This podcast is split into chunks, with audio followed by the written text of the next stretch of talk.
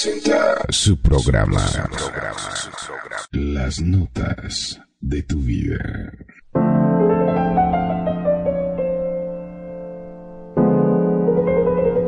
Estas son las notas de tu vida con Perfidia, Bestia, Magnum, Kenia y Renegado. En Radio Consentido, bienvenidos.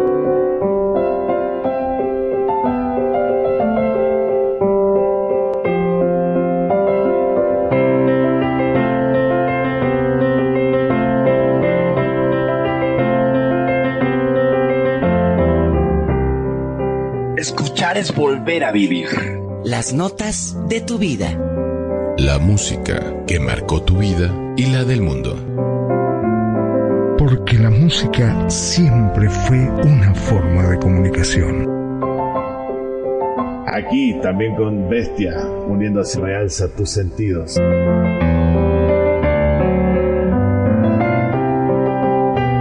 Buenos días, buenas tardes, buenas noches, a la hora que sea que nos escuches. Radio Consentido les da la más cordial bienvenida. ¿Y quién no se acuerda del siguiente tema de la Pantera Rosa? O el tema de Viaje a las Estrellas. Hoy, aquí en Notas de tu Vida, vamos a abordar aquellos temas de series de televisión que han sido icónicos, que te han marcado, que te han dejado huella han traumado o que simplemente recuerdas porque tuviste un problema con tu pareja y lo estabas escuchando en ese momento. Yo soy Perfidia Rocks desde la Ciudad de México y quiero presentar a quien me acompaña en este episodio número 70, 70 episodios ya de las notas de tu vida. Y vamos a hablar hoy de series de televisión. ¿No es así, mi queridísima Kenia? Buenas tardes. Muy buenas tardes a todos. Y sí, hoy vamos a platicar de esas series que nos encantaron y también sobre todo de esos temas del soundtrack, de esas series que nos han fascinado a todos. Pero mientras yo les mando besos ya papachos desde la Ciudad de México. Magno. Muy, pero muy buenas tardes o noches, dependiendo de dónde nos estés escuchando. Como siempre, le doy las gracias y los invito a que nos sigan en nuestras redes sociales. En Facebook nos encuentran como Radio Consentido SL y en Instagram estamos exactamente al revés, SL Radio Consentido. En Twitter estamos simplemente como Radio Consentido y en nuestro canal de YouTube estamos como Radio Separado Consentido todo juntito. Entrando en www.radioconsentido.blogspot.com.ar vas a encontrar nuestra programación y los programas ya emitidos, ya que todos los programas son grabados y subidos a nuestro servidor para que lo puedas escuchar las veces que vos quieras y por sobre todo cuando dispongas de ese tiempito y por supuesto lo puedas compartir con tus amigos. Mi nombre es Magnum Dacun y como siempre le doy a todos la bienvenida y seguimos con Milrow. Hola, ¿qué tal? ¿Cómo están? Me da muchísimo gusto saludarlos una vez más y encantada de, de poder compartir con ustedes esta sección, las notas de tu vida. Espero que les gusten los temas que les traemos y con mucho gusto les paso a nuestro queridísimo renegado. Hola, ¿qué tal? ¿Cómo están? Muy buenas tardes, muy buenos días, muy buenas noches. Gracias por estar con nosotros en esto que es Radio Consentido en tu programa, Las Notas de tu Vida, en este sábado 24 de febrero de 2024, cuando son exactamente las 6 de la tarde, hora Centro México, 4 de la tarde, con 7:49 segundos de Second Life. Muchísimas gracias por acompañarnos y aquí tenemos un, pues ahora sí que todo un programita de esas series que, eh, no sé, desde niño, digo, porque a final de cuentas ahora, pues ya saben, ¿no? Netflix, Netflix, patrocínanos, este, ya saben, ¿no? Que ahora las series se ven por Netflix o, o no sé, por este, por Amazon y ese tipo de cosas.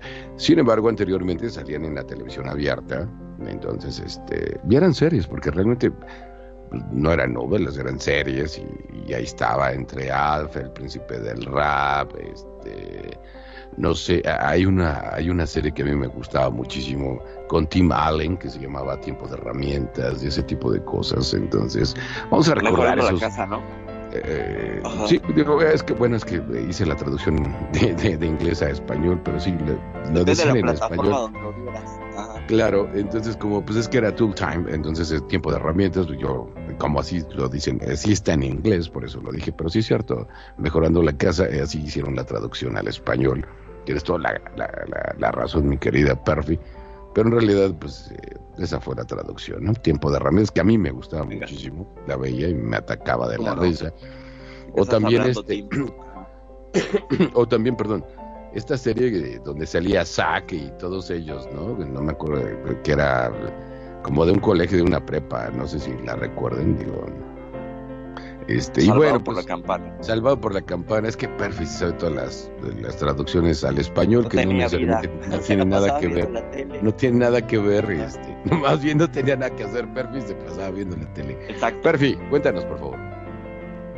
Pues nada, que hoy vamos a abordar este tema de los temas de las series de televisión, pues yo creo que desde los 60 para acá, porque pues empezaron por ahí de los 50 con el boom de programas icónicos como Los Locos Adams, mi marciano favorito, y la primera, la primera, la primera fue este, ay, mi bella Lucy o Lucy no sé qué demonios, con Lucy Ball y un nombre de apellido latino, y fue el boom.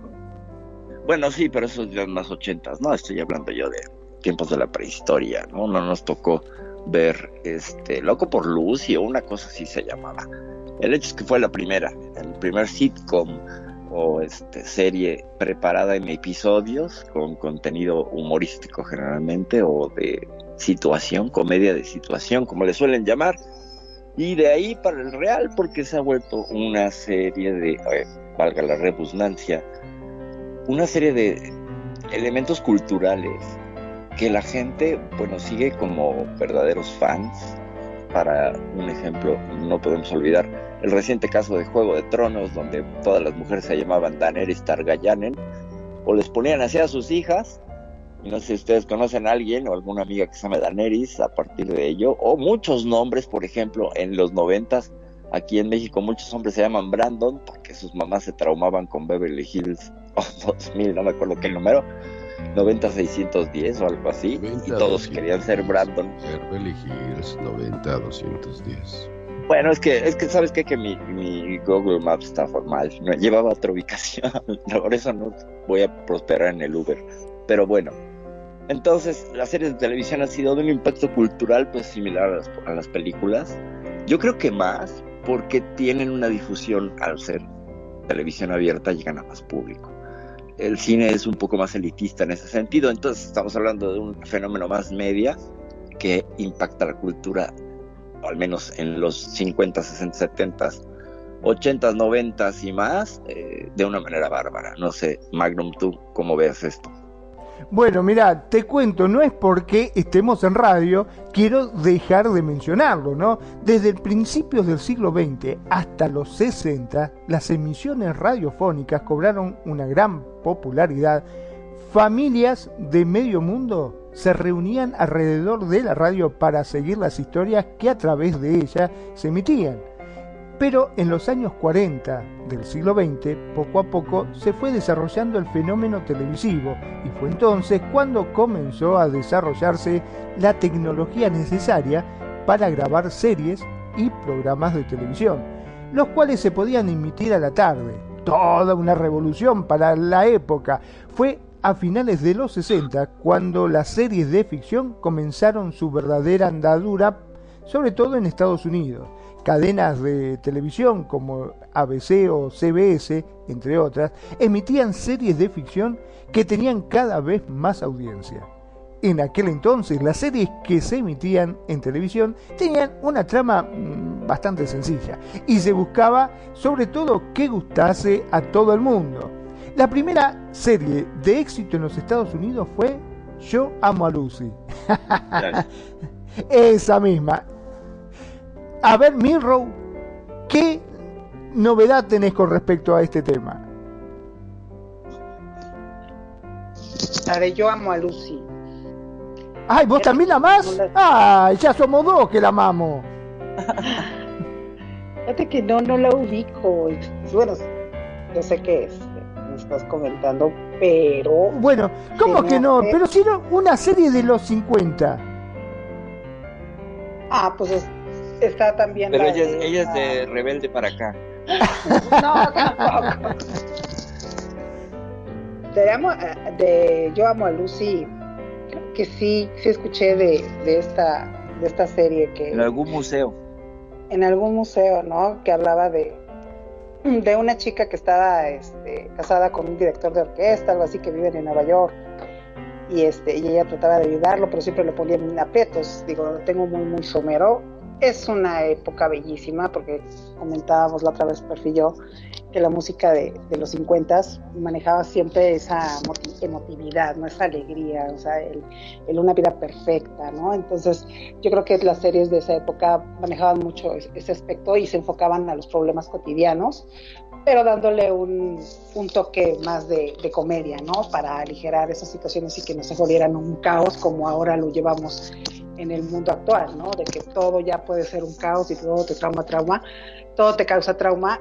Siento que ahí en los 50 las series manejaban problemas más cotidianos y que te podían llevar a, ciertas soluciones más tranquilas a partir de, de, soluciones más humorísticas, ¿no? ¿O tú cómo ves, Kenia? Pues fíjate que yo creo que sí, lo que pasa es que, como bien lo dices, todas esas series de los 50, 60, que era lo que nos llegaban, sí, que nosotros los veíamos mucho tiempo después y en repeticiones y los mismos capítulos 48.995 veces, pintaban lo que era la, la vida americana perfecta, ¿no? El papá, la mamá y todo, o sea, eran como muy etiquetados, ¿no? O sea, las series muy blancas. Igual, este, no sé en qué año exactamente eh, habrá salido lo que es Mi Bella Genio, Hechizada, que todas esas series que nos llegaron a nosotros, que también son viejísimas y aquí se pasaban y de repente las veías, entonces eran series muy muy blancas a diferencia de ahora, ¿no? Y para dar ese cambio exactamente, vamos a empezar.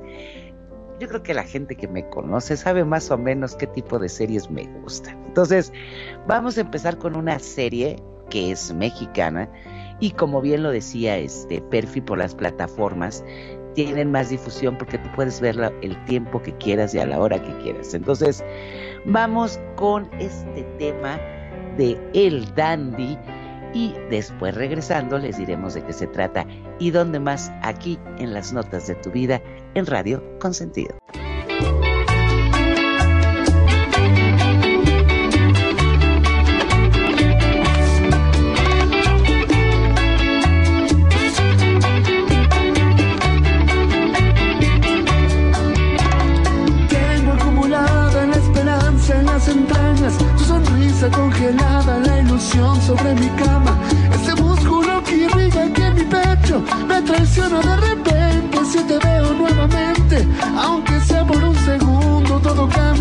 Mundo. Se convierte en primavera, sigue siendo la primera. Sí, fui la primera de los dos que dijo es una locura cuando duele la razón. Me persigue y me tortura con el paso de los años. Ese beso imaginario que buscaba nuestros labios. Y me pierdo de repente cuando pienso en tenerte. Aunque sea por un segundo, todo cambia en este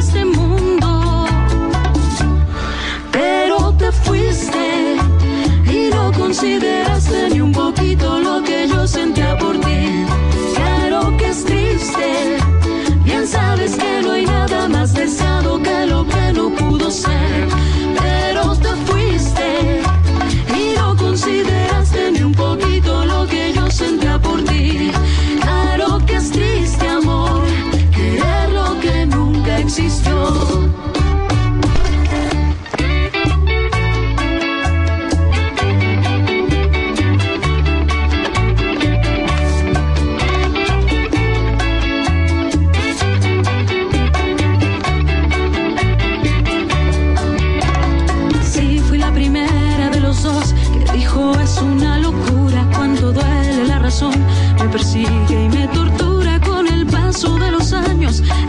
beso imaginario que buscaba nuestros labios. Y me pierdo de repente si te veo nuevamente, aunque sea por un segundo, todo cambia en este mundo. Pero te fuiste y no consideraste ni un poquito lo que yo sentía por ti. Claro que es triste, bien sabes que no hay nada más deseado que lo que no pudo ser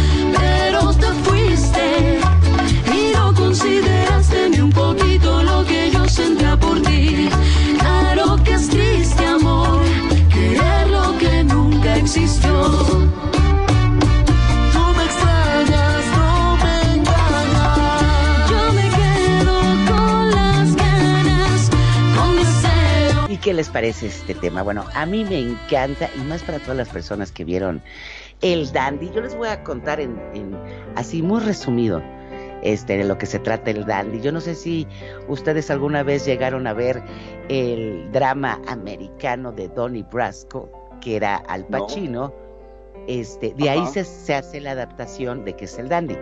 ¿De qué se trata? De un policía que se mete a lo que es este, pues los mafiosos, narcos, para poder investigarlos. Pero luego empieza la temporada y no sé qué, y lo ves que es todo lindo y bueno, pero empieza a conocer el otro lado. Aquí se maneja mucho que son carteles. Entonces, como están exactamente en la zona de Tepito, entonces se empieza a ser este amigo de, de, de, de, pues, de los meros meros, ¿no? Tiene grandes actores como sale del Chueco, que es Damián Alcázar, que es un actorazo. Y, así, o sea, el que es el dandy es este Alfonso este, Aguirre, este Herrera, perdón, Alfonso Herrera. Y de eso trata de cómo la te puedes ir cambiando de bando al llegar a conocer realmente todos los problemas que se viven en esos círculos, ¿no? Entonces, si la pueden ver, véanla, es muy buena, es una temporada de 80, 90, 100 capítulos que ahorita renegados. Te la, yo creo que la ves los primeros 25 sin problema de agarrar tus palomitas, tus y verla. Es un súper serie, ¿verdad, renegado? La verdad es que a mí me gustó bastante. Mira que yo no soy mucho de series porque normalmente me aburren, a menos que me, me atrapen. Este, ahí sí es como que me quedo viéndola. Con esta serie en particular del Dandy, la descubrimos por ahí de, del mes de diciembre, donde estaba un poquito más relajado el trabajo de la oficina, de mi vida real. Y este, pues no, crean que yo llegaba a las, no sé, a las 6, 7 de la tarde. Pues no nos quedaba, yo me quedaba al menos quien ya se quedaba dormida, pero yo me quedaba hasta las 5, 6, 7 de la mañana, este, viendo capítulo tras capítulo, porque el otro me atrapaba, me atrapaba, me atrapaba. Y eso es realmente lo que se vive en el bajo mundo de, de la mafia, de la policía. Y de un lugar así, digo, explicaremos, les pondremos en contexto. Porque toda esta historia se desarrolla en un lugar, pues bastante complicado, complejo como es el barrio de Tepito, un saludo si hay alguien de ahí del barrio de Tepito, que francamente ahí hay puro guerrero eh, y, que a final de cuentas, este, pues básicamente se maneja lo que es la droga, la policía, las estafas, secuestros, muchísimas cosas que, puedan imaginarse. Si algún día llegan a venir a la ciudad, a la Ciudad de México, jamás, jamás permitan que los lleven a Tepito, porque sí está bastante complejo. Eh, porque pues la verdad es que sí, no es un lugar como que realmente es como para visitar. A quien lo conoce muy bien, pues dices, bueno, va, pero sí es algo arriesgadón. Y básicamente de eso trata todo lo que sería la, la serie, ¿no? Sobre policías, este, delincuentes, pero se encuentra en una relación bastante bonita entre que es la mafia y un policía que está encubierto y que a final de cuentas se da cuenta que también esa gente tiene valores, principios, de alguna otra manera, ¿no? Los tiene porque tranquilamente matan a quien sea, ¿no? Por unas cuantas monedas o por un, no sé, por un kilogramo de cocaína o cualquier tipo de cosas. Pero sin embargo, dentro de ellos mismos te demuestran la lealtad y el amor que se tienen entre ellos y se cuidan hasta la muerte. De hecho, este, el negro, eh, uno de los personajes principales de ahí, este, pues prácticamente matan al chueco porque este, pues sí le falló porque, eh, vamos, a final de cuentas se dio cuenta que era un policía, no lo delató. Entonces son cuestiones así como de medio raras, pero que a final de cuentas no carece de valores, de principios dentro de, digamos que de la misma mafia o del mismo círculo, ¿no? Que ahí, como bien decía, si pueden véanla, tiene, tiene unos actorazos, por ejemplo, este, los que son de aquí en México conocen a Damián Alcázar, conocen a Dagoberto Gama, que es el que sale del, del negro, Hernán Mendoza sale la güera, se tiene muy, muy, buen elenco y si no quieren ver la serie, no la encuentran, vean la película de Donnie Brasco, que es este que es de Al Pacino y la hicieron en 1997 y de ahí le adaptaron. Pero es muy buena. No sé si ustedes, este, ¿qué piensan? Yo no sabía de ella. Es muy buena, ¿eh? No, y, y la sacaron, te digo, una temporada y sí, duraba ciento no sé cuántos capítulos, pero la verdad está muy bien hecha. ¿De qué año es? Este, ahorita te digo, es 2000. Muy reciente. Sí, es reciente. Estuvo en Netflix, este, mucho tiempo, ahorita, ahorita les digo exactamente en qué año. Pero mientras, este, no sé, si Magnum, Miro, este, Mituet, si a ustedes les gusta también este tipo de, de series o cuáles son las series que ustedes realmente los llaman. Mira, por mi parte, yo te voy a comentar de que eh, me acuerdo simplemente de haber visto alguna película esa de Helios Ness, de mm, Los, Los Intocables, Intocables, ¿cómo Los no? Intocables, que era impresionante. Ay, por favor, por favor. Y, y hay una de las cosas que me, mm, que me quedó pero marcado a fuego, ¿sabés lo que es? Porque viste que siempre cuando se habla de la mafia, uno dice, no, porque mm, son despiadados, no tienen corazón, no tienen ética, no tienen código.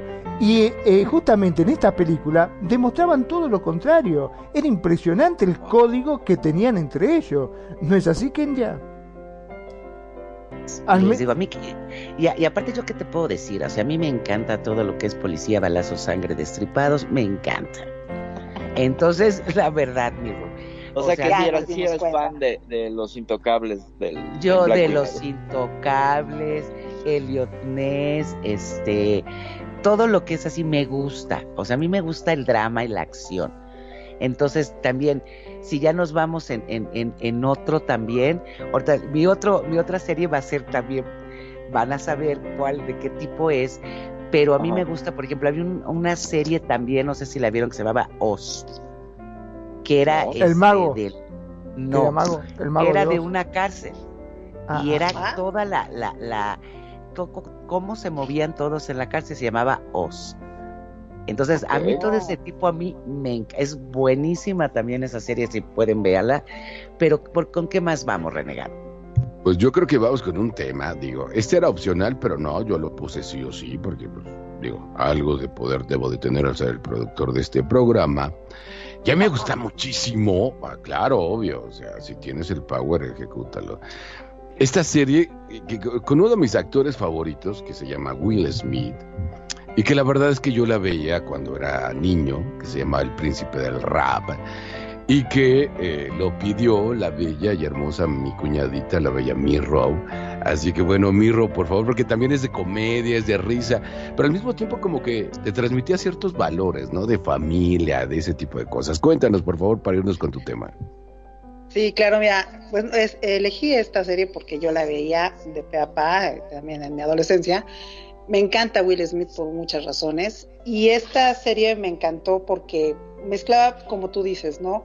Muchos valores, ¿no? De, de cómo un chico de un barrio peligrosón, eh, por X problemas que tuvo ahí en, donde vivía, lo, lo mandan a la zona top de Bel Air y eh, a vivir con, con sus familiares los ricos, ¿no? Entonces, pues esta familia ya trae toda una dinámica y este, si quieren lo hablamos más adelante y vamos, vamos con la con el intro de esta, de esta serie que a mí me encantó de los noventas y pues aquí se los presentamos por Radio Con Sentido en las notas de tu vida. Va.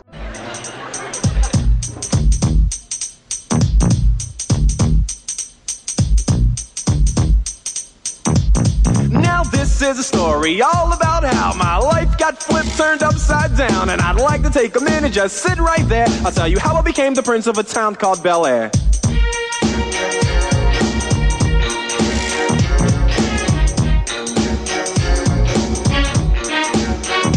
In West Philadelphia, born and raised on playground is where I spend most of my days. Chilling out, maxing, relaxing, all cool and all shooting some b-ball outside of the school. When a couple of guys who were up to no good started making trouble in my neighborhood. I got in one little fight and my mom got scared and said, You're moving with your auntie and uncle in Bel Air. I begged and pleaded with her day after day, but she packed my suitcase and sent me on my way. She gave me a kiss and then she gave me my ticket. I put my Walkman on and said, I might as well kick it.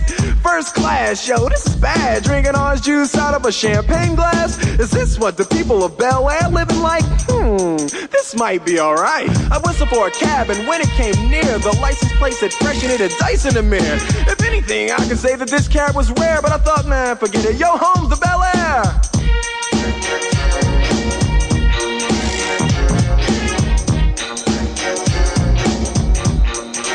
I pulled up to the house about seven or eight, and I yelled to the cabbie, "Yo, home, smell you later." Looked at my kingdom, I was finally there to sit on my throne as the Prince of Bel Air. Piensa diferente. Piensa diferente. Piensa en Radio. En Radio bueno, como les decía, esta canción me, me encanta por toda la energía, toda la fuerza que manejaba Will Smith, que él escribió y la cantó eh, en esta serie. Y esta canción fue compuesta por Quincy Delight Jones III, que es hijo de Quincy Jones, el magnífico, magnífico músico de los años 70. Y esta serie me, me gusta mucho porque al llegar él de todo un mundo en donde había demasiadas este, problemáticas de, de, las bandas, de los grupos, eh, drogas, sexy, etc., lo mandan a, a a vivir con esta familia que ya tenía todo un sistema creado, todos muy bien portaditos, muy lindos, la etiqueta, los buenos tratos, y él viene a romper todo eso, ¿no? Él viene como que a proyectar toda su energía, a hacerlos que se desbalanceen en, en, en varios temas, al, al, primo lo hace que haga cosas que nunca había hecho, eh, los tíos se ponen siempre en aprietos, quieren ponerlo en, en pues, hacer lo que, siente cabeza, ¿no? Pero eh, Will Smith con su maravilloso, su maravillosa forma de, de manejarse, pues lo sacaba de contexto y pues las carcajadas nunca faltaban, ¿no? Esta serie que fue de 1990 a 1996 tuvo seis temporadas, 148 episodios que se me hace bastante, bastante este, interesante. Y pues entre los, entre el elenco estaban Will Smith, Alfonso Ribeiro, que era su primo, James Avery y Karen Parsons, quien lo acompañaron en todas estas aventuras y digo, vaya, le daban el toque entre meter a todo el, mundo del rap y todo el rollo y todo lo que él traía y los hizo dar vueltas hasta que pues, se dieron cuenta que finalmente lo que él traía pues también era válido, ¿no? Toda la forma de expresiones, de que no tenían que ser sus hijos estar acartonados, que tenían que divertirse y eso, eso a mí me gustaba mucho, ¿no? Porque a veces en ciertas familias eh, tenemos muy marcada la autoridad y lo que los hijos deben de ser y no les permitimos que sean ellos mismos, ¿no? ¿O tú cómo ves, mi querido Magnum? Efectivamente, eh, me parece que, bueno, sobre todo esto que vos haces referencia de donde los padres eh, son la máxima autoridad y los tienen muy cortitos a los hijos, este, sucedía en, en, la época de antes, ¿no? Digamos que ahora es como que se ha liberado un poco eso, ese yugo que teníamos, y digo teníamos porque sí, mi papá era muy estricto conmigo, de hecho mi papá era comisario y, ah, miércoles, no, o sea, nos sentábamos todos en la mesa y nadie empezaba a comer hasta que él nos daba el primer bocado, ¿viste? Nos quedábamos todos mirando, por ahí estábamos que nos moríamos de hambre y estábamos todos esperando que mi papá coma y decía, ¡Dale, comer! Decíamos por dentro, ¿viste? Era así. ¿Cómo? Nadie se levantaba de la mesa hasta que él no este, terminaba. Cuando él se levantaba, nos levantábamos todos. De hecho, cuando él hablaba, nosotros no teníamos que quedar callados. Bueno, ese tipo de cosas, sí. Era muy estricto con respecto a las enseñanzas, cosa que ahora, hoy en día, no es así. ¿No es cierto? Yo creo que, sí, digo, la verdad es que sí, tu papá sí era pues, algo fuerte, ¿no? Yo tuve el mejor papá del mundo porque nunca estuvo, no lo conocí, entonces me dejó hacer lo claro, que yo quería. Lo que vos querías, sí, sí. El entonces, más permisivo era el tuyo. Claro, era más permisivo. Fue por unos cigarros y nunca regresó. Pero bueno, a final de cuentas, lo que quería comentar es: Y esto que dice no es cualquier, no es cualquier cosa lo que está comentando la Mirror. Quincy Jones, recordemos que es el productor ni más ni menos que de Michael Jackson. Uno de sus otros hijos, de Quincy Jones, es donde sale, es la única canción que ustedes, nuestros queridos radioescuchas, pueden escuchar en el que Michael Jackson aparece haciendo coros. Y es hijo de, eh, Quincy Jones, de, hecho. La canción se me va ahorita, eh, se, eh, se me llama, ah, es que... Ah, Se Somebody llama Watching. Somebody Watching. Ah, exactamente. ajá. Es la única canción. De hecho, mucha gente cree que la canción es de Michael Jackson, pero no, no es cierto. Le pidió el apoyo Quincy Jones a Michael Jackson y dice, oye, ¿sabes qué? Es que mi hijo, y es el único hit que tuvo, porque aparece en los coros Michael Jackson, o sea, no es cualquier cosa. Y Quincy Jones ha presentado indiferente, ha producido discos muy exitosos, eh, entre ellos de Van Halen, de Iron Maiden, de- o sea, muchos discos muy, muy, muy buenos, Lionel Richie y ese tipo de cosas. Entonces, pero estamos hablando de Quincy Jones para hacer el, ah, eh, digamos que eh, la música para, para esta serie que, que estaba platicando la bella hermosa Mirro, del príncipe del rap. Y no es cualquier cosa, ¿no? Pero bueno, a ver, Perfi, ¿qué nos puedes comentar tú? Cuéntanos, por favor, de tus series. ¿Y qué? ¿Qué quieren saber? ¿Del príncipe de Bel Air? No, de tus series. Ah, de mis series. Pero pues, ¿de cuál que vamos a con el tema o qué? No sé, Porque pues tú arranca y yo te sigo. Pues el día que estaba escogiendo los temas, sí pasé por un periodo de crisis porque tenía muchísimos temas de muchas series que me gustan y fue difícil escoger dos, ¿no? Decir, ay, voy a tener que sacar Perdón, todos perdón, que ya que encantan". estamos, ya que estás comentando, eh, Venga. Perfi, ¿es una persona que le gusta mucho la serie o prefiere más películas? Soy de ambas, ¿eh? Soy de ambas. Soy, me inclino más por el cine, por la...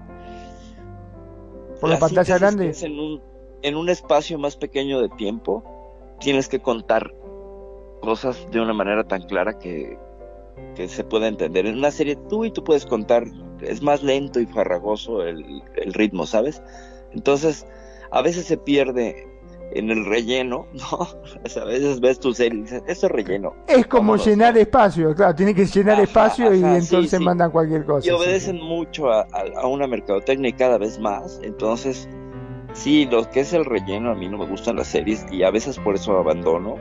Incluso con series, soy súper fan de Star Wars y tengo dos series de Star Wars detenidas porque, así como el que dije que flojera, están teniendo relleno y las abandoné. Las son Andor y Ahsoka. Pero el Mandalorian sí me lo eché completito. De hecho, uno de los temas que iba a traer era el del Mandalorian pero no, no ganó. Se quedó con otro. Se quedaron dos porque uno por ahora- lo icónico. Venga, Ahora, si, si me permites el comentario, carnala, eso que tú comentas está muy bueno, pero yo, yo, yo lo veo desde otra perspectiva. Imagínate la complejidad. Digo, en una película, pues haces y puedes decir, ay, no me gustó la película, perdí mi tiempo. Pero en una serie, ¿quién hace eso de que te agarra y te atrapa para enganchar Ajá. el siguiente capítulo y el siguiente? Y ahí te quedas, o sea, digo, obviamente también depende mucho de, de la perspectiva que tenga uno como individuo, ¿no? Pero yo creo que hacer un trabajo bastante fuerte, ¿no? Para que veas una serie que te dura un capítulo una hora y volverla a ver, yo creo que es un trabajo bastante fuerte, claro, no, inteligente. no, no, no, no, no demerito el trabajo que implica una serie porque es monumental. Lo que yo aplaudo es que en una película tienes una sola oportunidad. Y en la serie todavía tienes chance de recomponer, y lo hemos visto. Además, se avientan varias temporadas, ¿no? Y veámoslo como unas están intrínsecamente relacionados. Fenómeno que fue Viaje a las Estrellas o Star Trek, el cine de viaje, las space operas empezaron en la televisión con Star Trek, con el señor eh, Spock y el Capitán Kirk, y luego ya saltaron al cine donde no le hicieron tan bien, ¿no? Y caso inverso, Star Wars, que empezó en el cine, y bueno, hasta que apareció el Mandalorian la pegaron un poco en televisión. Entonces, eh, creo que yo me inclino más por el cine, por esa única oportunidad que tienes, ¿no? Sailor más Moon, que-. ¿Qué, qué representa ¿Eh? Sailor Moon para ti? Puta, que me representa Sailor Moon, perdón por la expresión, pero Ah, estamos hablando de los noventas y es la serie en la que la resolución de los problemas no es a través de la violencia, sino a través del amor. Esa es la gran enseñanza con Sailor Moon y yo me declaro completo y totalmente fan de Serena Tsukino y toda su banda de Sailor, eh, pues de las Sailors, ya me enredé, con una muestra donde si tú relacionas el conflicto, bueno, lo resuelves a través del amor, avanzas. Y es de eso es el arco narrativo en toda esta serie que es Sailor Moon a través de cuatro temporadas. Y a mí me rompió los esquemas y me enamoré de la serie, de los personajes, de, wow, hace un par de días traía una camiseta de uno de los personajes de esta serie que me encanta. ¿Y qué significa esto? La primera serie donde el amor es la solución. No es el conflicto, no es el combate, no es la competencia, no es la soberbia, es el amor. Y dije, wow, me rompió a mí todos los esquemas en los noventas. Claro, porque en los 90 era más bien todo guerra, ¿no? Más bien es todo... De todo era guerra, pues Dragon Ball, o sea, y sobre todo en el rollo del anime, ¿no? Yo sí soy muy fan del anime, lo tengo que reconocer, soy una otaku de closet tremenda. Y como me encanta la cultura japonesa, creo que, que las desde Astro Boy, que me parece que es una, una un hito en la, la y Simba el León Blanco, son un hito en la animación, que después lo vimos con Estudio Ghibli en el cine, con todo el viaje de Chihiro, este Totoro, etcétera, con una narrativa diferente que rompe todo, donde no todo el mundo tiene finales felices, donde hay muerte, los personajes principales se mueren, la historia sigue, no solo se acaba ahí. Eh, el anime presenta una serie de cambios en el discurso narrativo que es eh, otra cosa, es una experiencia diferente, muy cruda. Y mi primera experiencia con el anime, pues claro, Remy, el niño de nadie, ¿no? Esta adaptación japonesa a una serie eh, inglesa, bueno, a una, a una novela inglesa o francesa. Es una, pero es que esto ya es. Es una novela de drama tremendo. Digo, Lo que salió en la televisión era una caricatura. pero que a fin de cuentas, como se trama por capítulos, supongo que por eso le llama serie, ¿no? Porque sí es una serie de capítulos. Sí, sí, sí, sí, sí. O sea, bueno, con que tengas dos capítulos ya tienes una serie si quieres, ¿no? O sea, no hay un mínimo, pero pues bueno, ya va de estas cosas de la mercadotecnia. ¿Y qué significa Sailor Moon? Pues este cambio de paradigma donde yo no me había planteado que pudiera relacionar, o más bien vuelvo a relacionar, a resolver los problemas a través del amor. No lo había visto. Y cuando lo vi a Sailor Moon me pareció tan potente ese discurso que la verdad es que sí, pues sí lo puedo decir, cambió mi perspectiva y sembró semillas que me permitieron después cambiar mi propio paradigma de existencia y relacional a ese grado. Entonces Sailor Moon, tengo un cariño impresionante por ese asunto. Y de Sailor Moon es el hechizo de Luna o Moonlight Tetsu, en una versión cover metal, con un chico que me parece que es chileno, que se llama Gustavo, no sé qué. Ya les diré el, nombre del intérprete, pero es un súper, súper cover. Pues, pues no sé. Pero renegado, vámonos con Moonlight Tetsu de el tema principal de Sailor Moon del 1994 en esta versión de rock aquí en Radio Consentido y regresamos con algunos otros comentarios.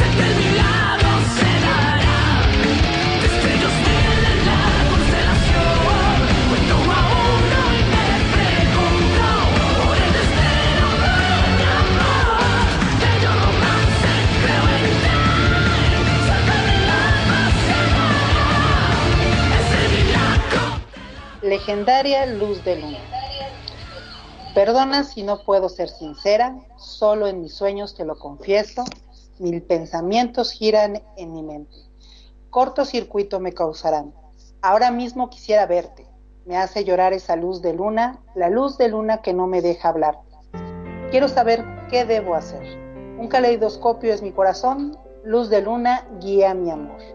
Destellos mil de la constelación, Cuento uno a uno y me pregunto por el destino de mi amor. Bello romance, creo en ti. A Dios le pido por sus bendiciones, porque podamos seguir siempre juntos en el pasado, presente y futuro. Enamorada de ti estaré. ¡Qué belleza! Oh, sí, es un súper tema y sobre todo que si ustedes ven la historia, además contiene un arco narrativo que pues revienta todo el discurso del amor romántico. Es una serie muy interesante, presenta cosas muy novedosas y ya no más para cerrar el arco de Sailor Moon y mi participación sobre ese tema es que Serena Tsukino, la protagonista, es igual de tonta que yo, entonces por eso también amé la serie, porque se cae, se tropieza y se mete en una serie de problemas como yo. Listo, no sé, Magnum, ¿qué tienes que decir? Bueno, no, eh, lo que sé de Sailor Moon es que nació de un manga del año 91 con una adaptación de anime del rigor de 1992 en Japón, cuyo recorrido en ambos frentes se extendió hasta el 97, reconocida como el motor principal del género Shoujo Magical Girl, donde posteriormente llegarían a exponer como Sakura Card Captor. Tras romper esquemas de- en Japón, fue cruzando fronteras mediante adaptaciones en todo el mundo, no sin nombrar controversias en el camino. Bueno, la verdad que esto dice fue así por entre la enorme cantidad de temáticas que maneja Sailor Moon. Hay pasajes que hablan sobre relaciones homosexuales, lesbianismo, transvestismo y transexualidad, por poner algunos ejemplos, y esto derivó en recortes en la materia original en países como Italia. Fíjate vos. ¿Sabías algo de esto, Perfil? Sí, claro, por supuesto. ¿Por qué crees que me gustaba?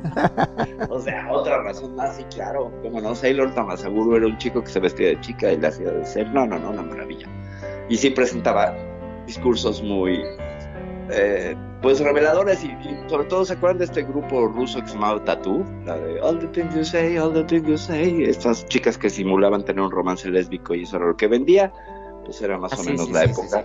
Y Sailor Moon implicaba una relación como lésbica entre una Sailor que era Sailor Júpiter y Sailor Saturno. Y la Sailor Júpiter era bien marimacha, machorra, así muy masculina. Y la otra era completamente kiki, femenina. Entonces sí presentaba ese romance. Y ya estabas colgado de la serie viendo qué pasaba. Pero bueno, ya con eso cerramos. ¿Con qué seguimos, bro? No, no digo, pues yo puedo comentar. Digo, a mí la verdad es que yo nunca vi Sailor Moon. Digo, a mí no me gusta ese tema de. Digo, como, como te decía fuera del aire, a mí lo que más ha llegado de, de series, porque yo lo veo como caricaturas, que a final de cuentas, pues está por capítulos y ese tipo de cosas, ¿no? Y, y a final de cuentas, pues es una serie de capítulos de- donde enseñan y muestran toda una trama, ¿no? Pero va seguida. Eh, nunca me ha gustado el anime. No me, bueno, no es que no me guste, no me llama la atención en ningún sentido.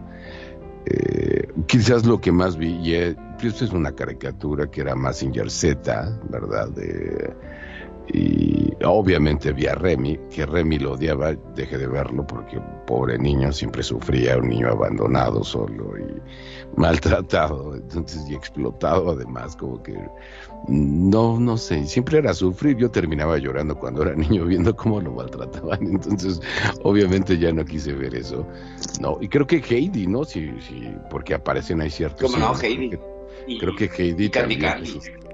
A Candy Candy, no, es, creo que medio la vi, no me acuerdo mucho, pero eran caricaturas, ¿no? Y a final de cuentas, pues qué padre, ¿no? Que con esta serie de Sailor Moon encontraste que todo se soluciona con el amor. Yo eso lo sé desde hace muchísimos años, porque pues evidentemente mm, lo tuve que aprender.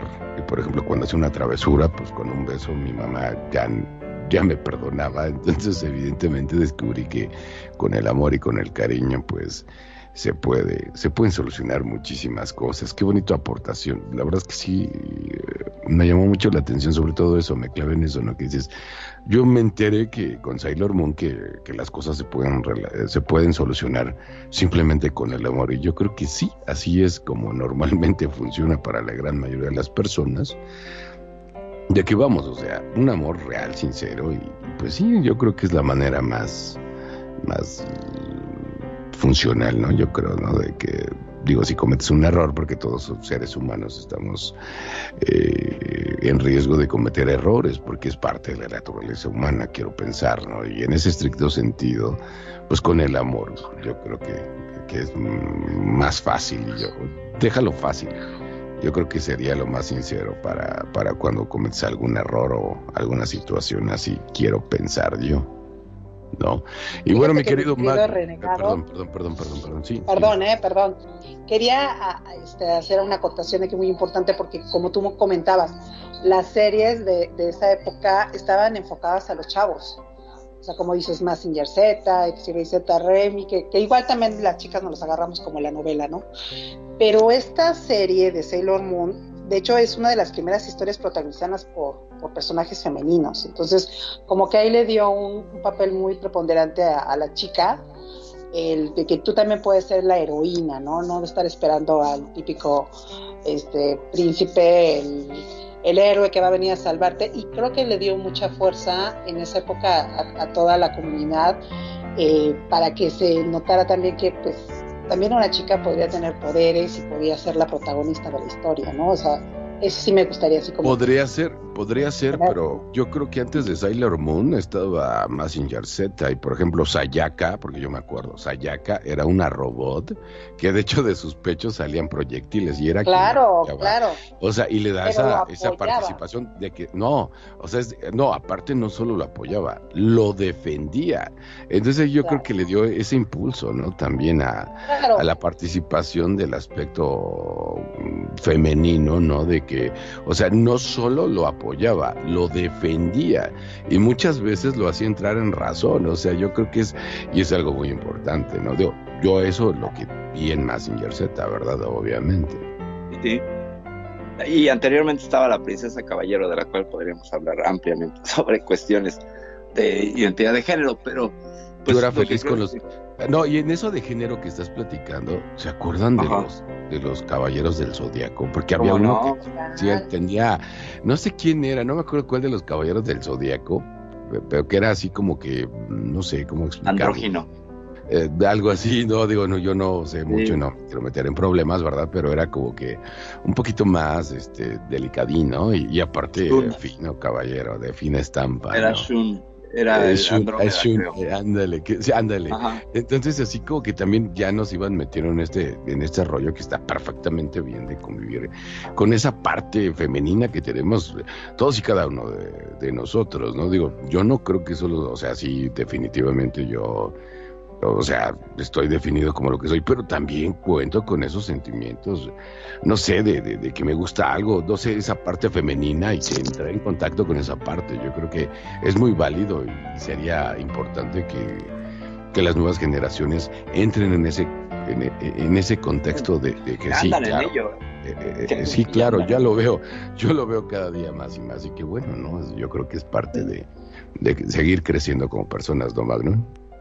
Es claro que sí, por supuesto. Este, hay que empezar a abrir un poquitito más la cabeza, se, cerrar, sacarnos de encima ese estereotipo que veníamos de nuestros padres, nuestros abuelos, en la cual era muy rígido, ¿viste? Bueno, yo siempre cuando hablo de esto hablo sobre mí porque es lo que yo viví, ¿no? Seguramente que vos que estás del otro lado me estás escuchando y dices, pará, man, no sea tan pesado, que no era tan así, mi papá era recontramoroso. Y sí, seguramente, pero mi papá era comisario y era muy duro. Y era estereotipo de que como decía, este, lo que él decía se hacía y qué hay de comer. Y yo decía, ay, qué rico, más, ¿por qué no te haces una milanesa? No, papá quiere puchero.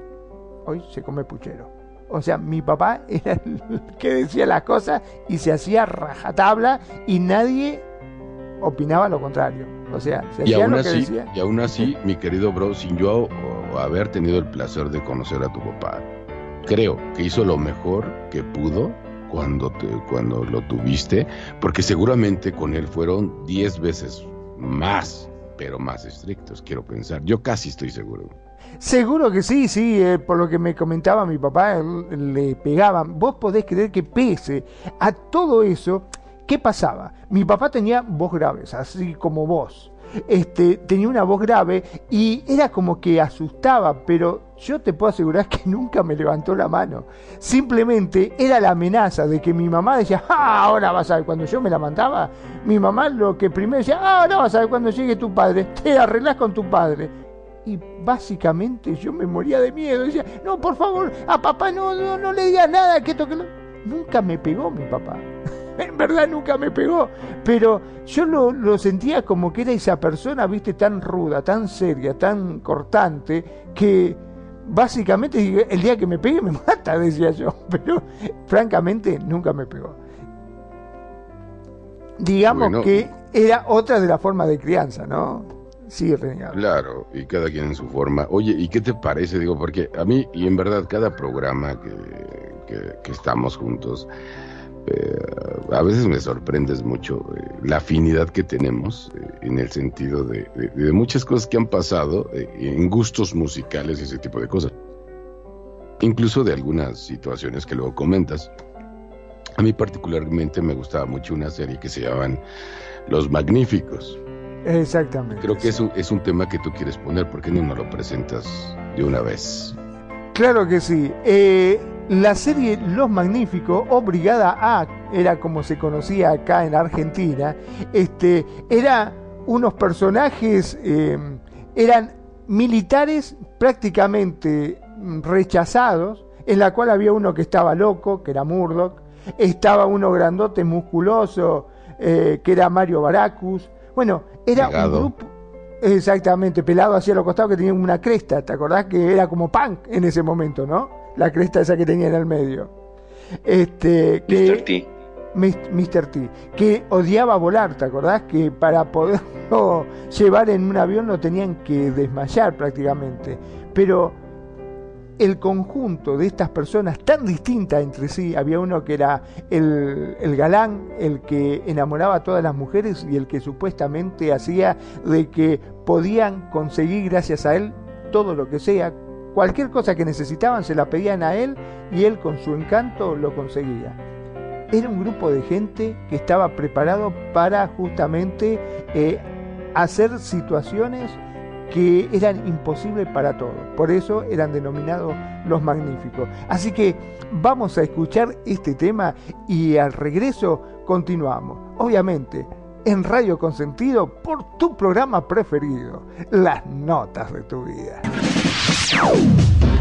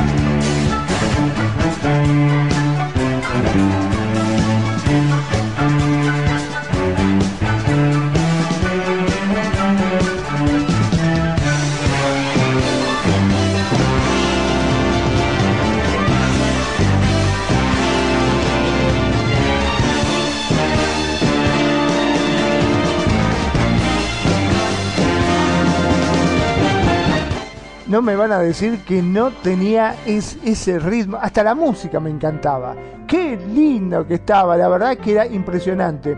Y estaba pensando justamente, mientras escuchaba el tema de esta película, que a diferencia de lo que decía Perfi con Sailor Moon, que en la cual arreglaban todas las cosas con amor, esto con Mario Baracus eh, no era precisamente todo amor. Él primero te pegaba por cualquier cosa primero te daba un guampazo.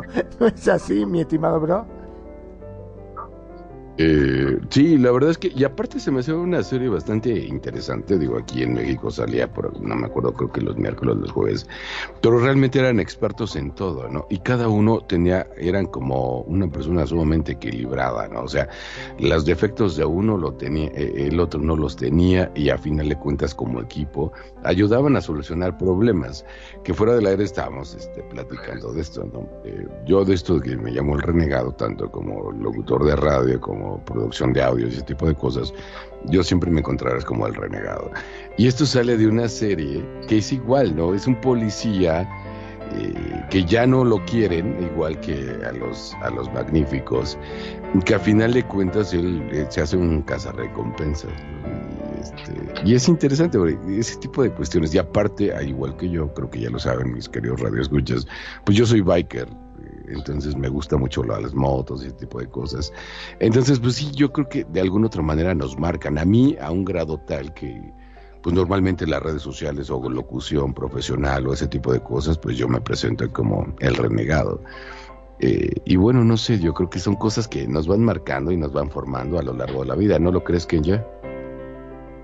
Y sí, yo creo que sí hay muchas este, series que te van marcando que te gustan y por ejemplo ahorita que estaba yo averiguando de los magníficos este pues obviamente es, que de quién es el más reconocido bueno para mí Mr. T que tuvo que adoptar a, abandonar esa, esa serie y muchos de sus proyectos porque fue diagnosticado con un linfoma y obviamente pues él empezó a este a, tratar de superar este ese cáncer y la y la, y la y el artista hizo una breve aparición en la comedia este en comedias y de ahí se ha reservado mucho lo que es su pues salir al público, pero yo creo que esa imagen icónica de Mr. T todo mundo la conoce, el malo, el grandotote, el luchador tosco. Entonces yo creo que son esas series que te marcan, ¿no? Independientemente que a lo mejor no te acuerdas de toda la serie, pero te dicen, ah, estaba Mr. T, te acuerdas. Entonces hay esos personajes que son totalmente, este, nunca los vas a olvidar, ¿no es así, este, Miro? Sí, claro que sí. Fíjate que hablando de Mr. T, está, este, encontré una nota curiosa sobre que, bueno, este, tanto Mr. T como George Pepper eh, no se llevaban muy bien durante el set. Y llegó una polémica porque Mr. T se convirtió en la verdadera estrella del show a pesar de que Pepper llevaba una carrera respetable. Entonces la relación empeoró totalmente cuando Pepper se enteró de que Mr. T ganaba un mayor salario que él y en durante una fuerte discusión, Pepper, que era muy reconocido por ser racista, le aplicó una llave inmovilizante a Mr. T que le causó una importante lesión cervical que aún a la fecha padece. Entonces, imagínate cómo todo este se va proyectando lo que trae uno lo, lo transmites hasta, no sé, digo, como decían, la serie manejaba de que eran hombres fuertes, que tenían varias habilidades, pero desafortunadamente pues se dio esta situación que tuvo que hacer que Mr. T se retirara de, la serie, ¿no? ¿Cómo ves mi querida Perfil? No me sabía el dato. o sea, si Mr. T es una bola de músculo, yo no sé el otro, qué demonios. Era, sí, qué cosa tan terrible. Y además con un contexto racista, qué feo. Qué feo. Qué feo, qué, qué, qué terrible que esas rencillas lleguen a tal grado que acaben con series completas. Y la historia de la serie está plagada de esas historias.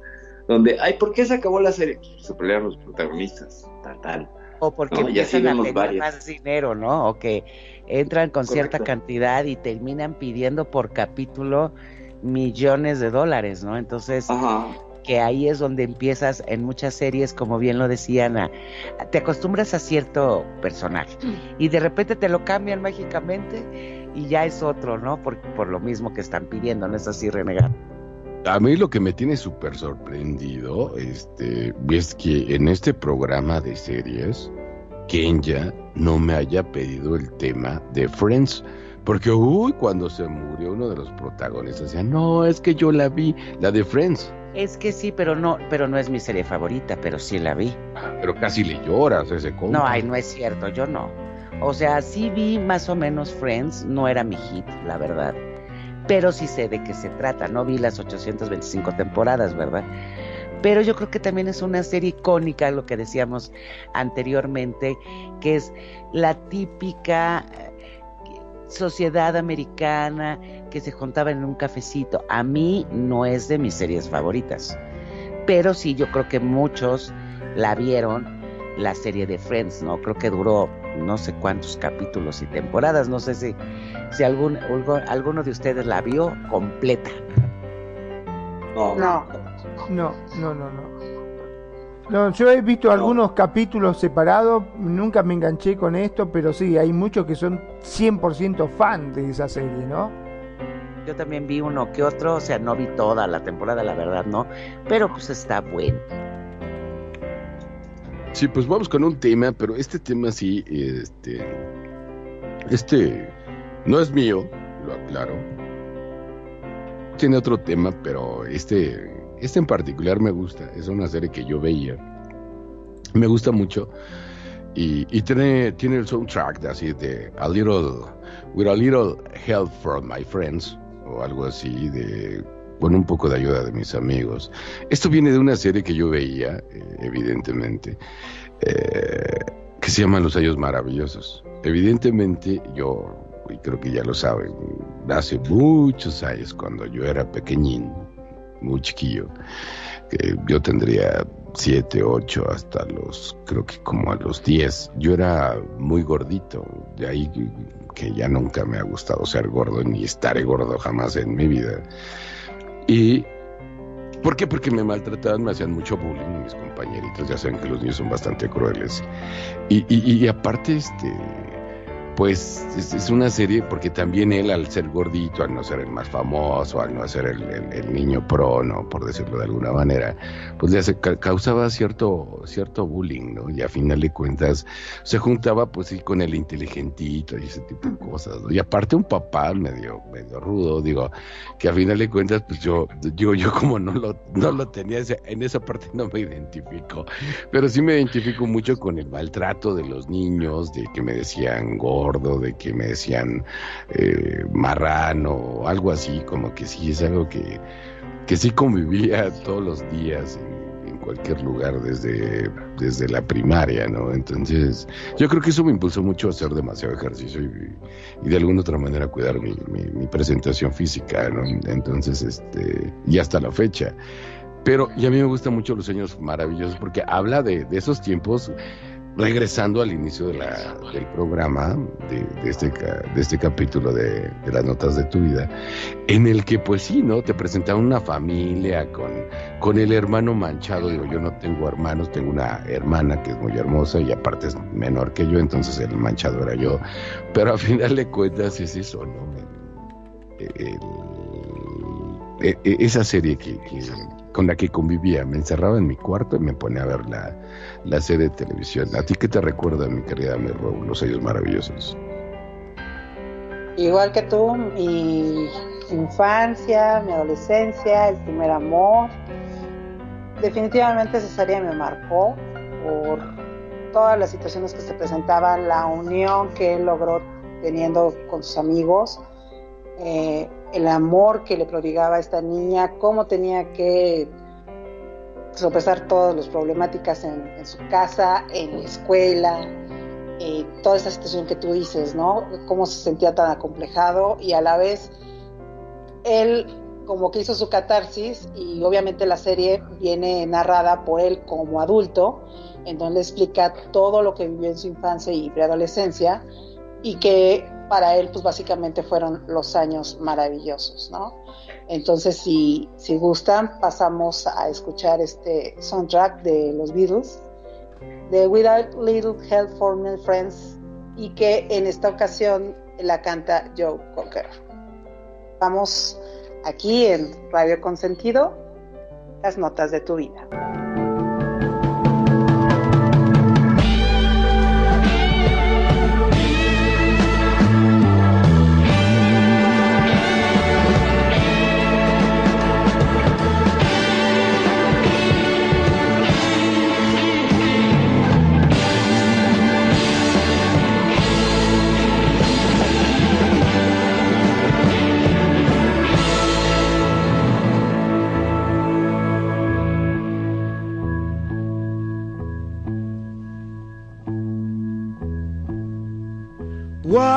What would you do if I sang out of tune? Would you stand up and walk out on me?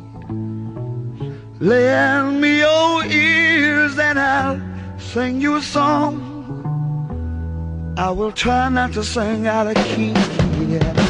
Oh, baby, how you my brother. I say I'm gonna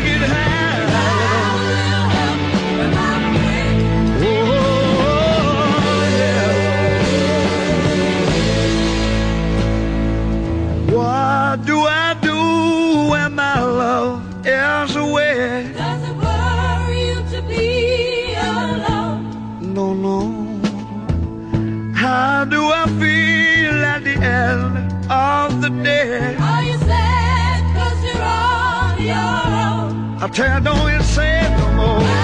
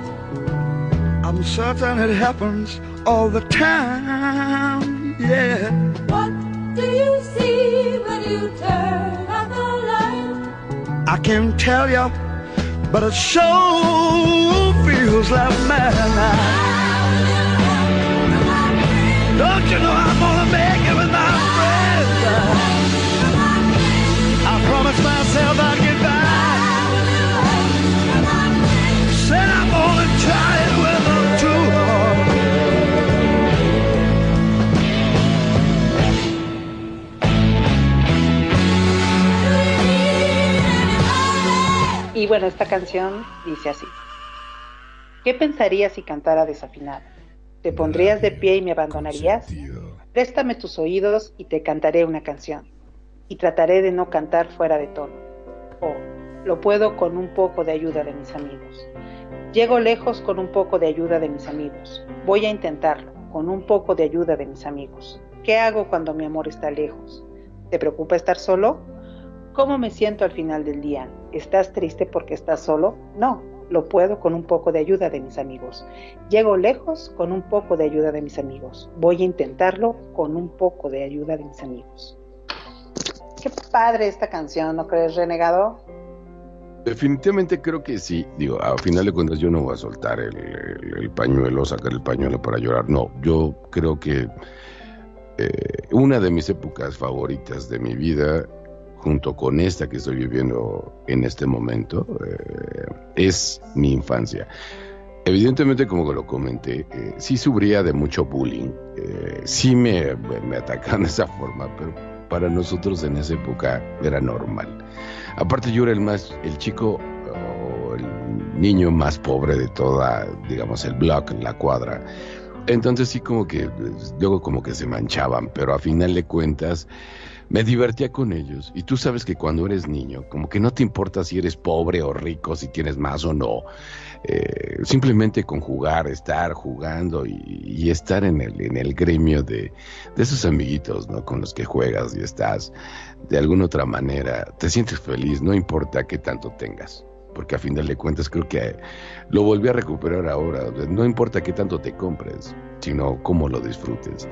Porque a final de cuentas de eso trata la vida, no de cuánto tengas, sino cómo lo disfrutas y de qué manera la, vives la vida, ¿no? Y, eso me recuerda a tiempos muy bonitos, porque aunque sí sufría de ese bullying, pues es normal, ¿verdad? Claro, por supuesto, y eso me marcó mucho para, para ser el, hombre que soy ahora, pero definitivamente que es una de mis, y lo aclaro muy, muy claro, muy fuerte, de, de mi hoy, es mi vida, pues guau, o sea, yo nunca pensé llegar a donde he llegado y, francamente estoy muy agradecido tanto con el universo como conmigo, como con mi madre, y, evidentemente con Kenya, de, poder estar como estoy, contento, feliz y sonriente. Y, y, de niño sí lo viví también. Y yo veía esta serie y me identificaba, pero al mismo tiempo salía muy rápido a salir a jugar fútbol, a jugar bolillo, a jugar canicas, a, a muchas cosas que, que créanme, me cambia la cara cada que recuerdo eso con una gran alegría, ¿no? Independientemente de que, pues sí, ya sabemos que los niños somos crueles.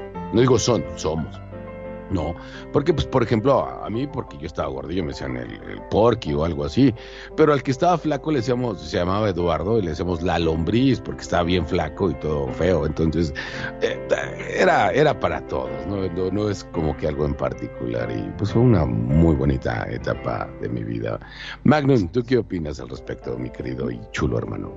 Claro que sí, bueno, este, yo creo que todos todos, absolutamente todos, de una forma u otra, hemos sufrido discriminación, ¿no? A mí, por ejemplo, yo estaba cansado de que me discriminaran por lindo. Todos me decían, ay, qué bonito que sos, qué lindo, no, no te junte con ese hermoso. No quiero que ¿Qué te pasó? Con ese... bueno, pero ¿qué va a hacer? Este, después uno cambia. Es más, me tuve que hacer tres cirugías para afearme un poco. Con eso te digo todo. E, e, es así este, uno tiene que cambiar. Pero no, hablando en serio, este, todo. ser tan guapo, sí, sí, sí, no, no, era impresionante. Yo salí en todas las fotos, todos querían sacarse fotos conmigo. Una cosa de loco. Este, lo que pasa, yo creo que, según decía mi mamá, que yo cuando era chico era tan bonito, tan bonito, tan bonito que todos me pedían prestado. Todos me pedían prestado y mi mamá agarraba y me prestaba a un lado, me prestaba para el otro y bueno, para mí que me cambiaron en algunos de esos, me han cambiado y bueno, y quedé así, pero bueno, no importa, no importa, esas son cosas que pasan. Este, todos, todos hemos sufrido. Sí, sí, sí, sí. Todos hemos sufrido discriminación de una u otra forma.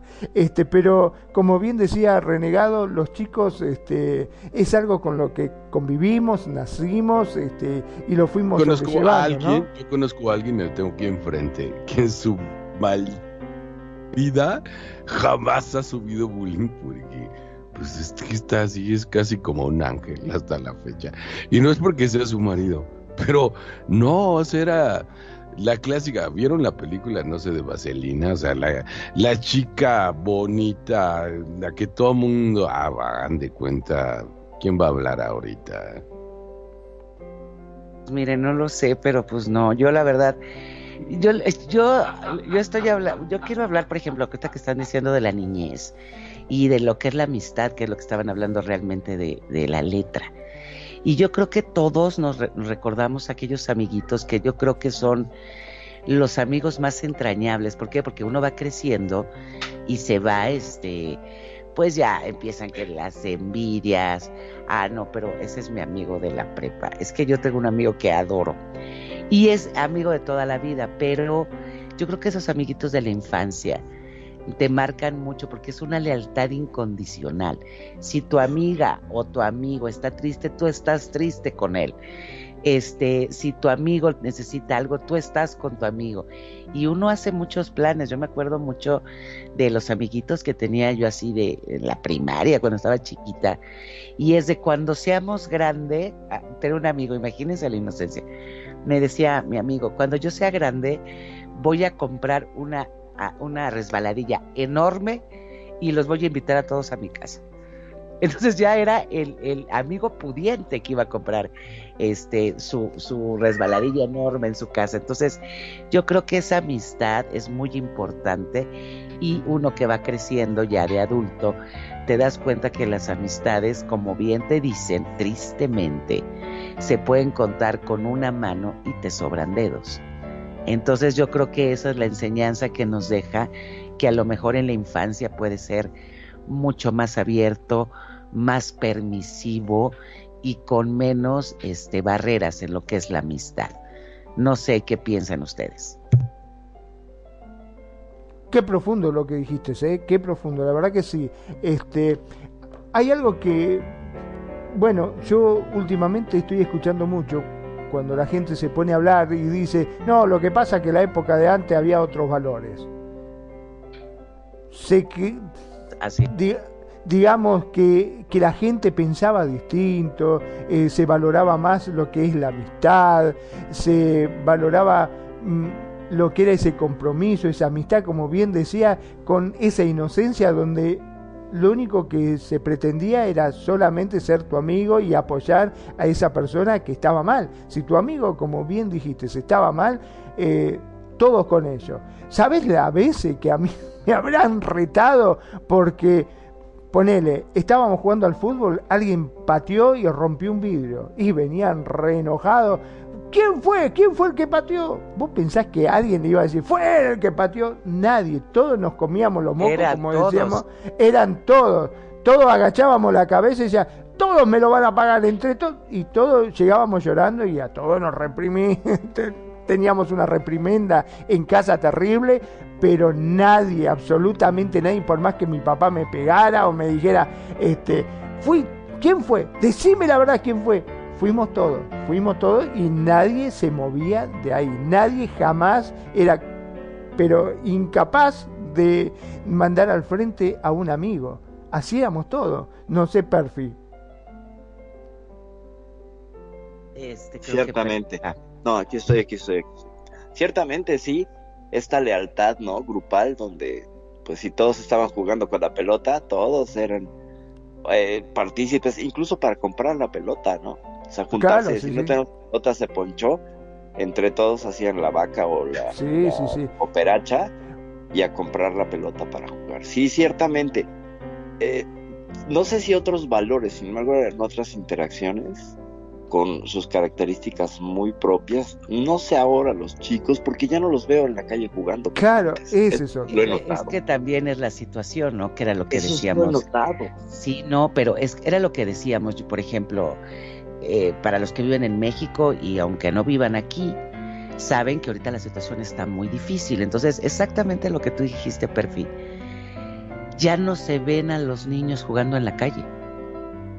O sea, antes, por ejemplo, pues jugabas con tus amigos o te quedabas de ver en tal lado, te ibas a algún lugar, o veías así como, eh, como banditas de chavitos, ¿no? De. Bueno, pero perdón, perdón, pero tampoco es tan así, porque yo creo que hoy en día muchas veces no pasa por la situación económica, sino que pasa, o eh, situación económica, por la situación de inseguridad del país, sino me refiero que pasa también por, eh, están todos muy metidos con la computadora, con el La tema de la computación, la Pero tecnología. también sí, ¿eh? ya se ya se interactúan de otra manera, ¿no? Ya Claro. virtual. Es más, este, cuando venían mis sobrinos a casa, estaban todos, digo, uy, mirá qué hermoso día para salir. ¿A qué? Te decía, ¿cómo a qué? A jugar afuera. ¿A jugar afuera a qué? Y no sé, pueden jugar a la mancha, a la escondida, a- al fútbol. No, dejá. Yo me, me siento a mirar una serie o se ponían directamente con la compu, prender la compu, tú decías, pero está hermoso sedentarismo, el día. ajá. Claro. Total. Un sedentarismo terrible.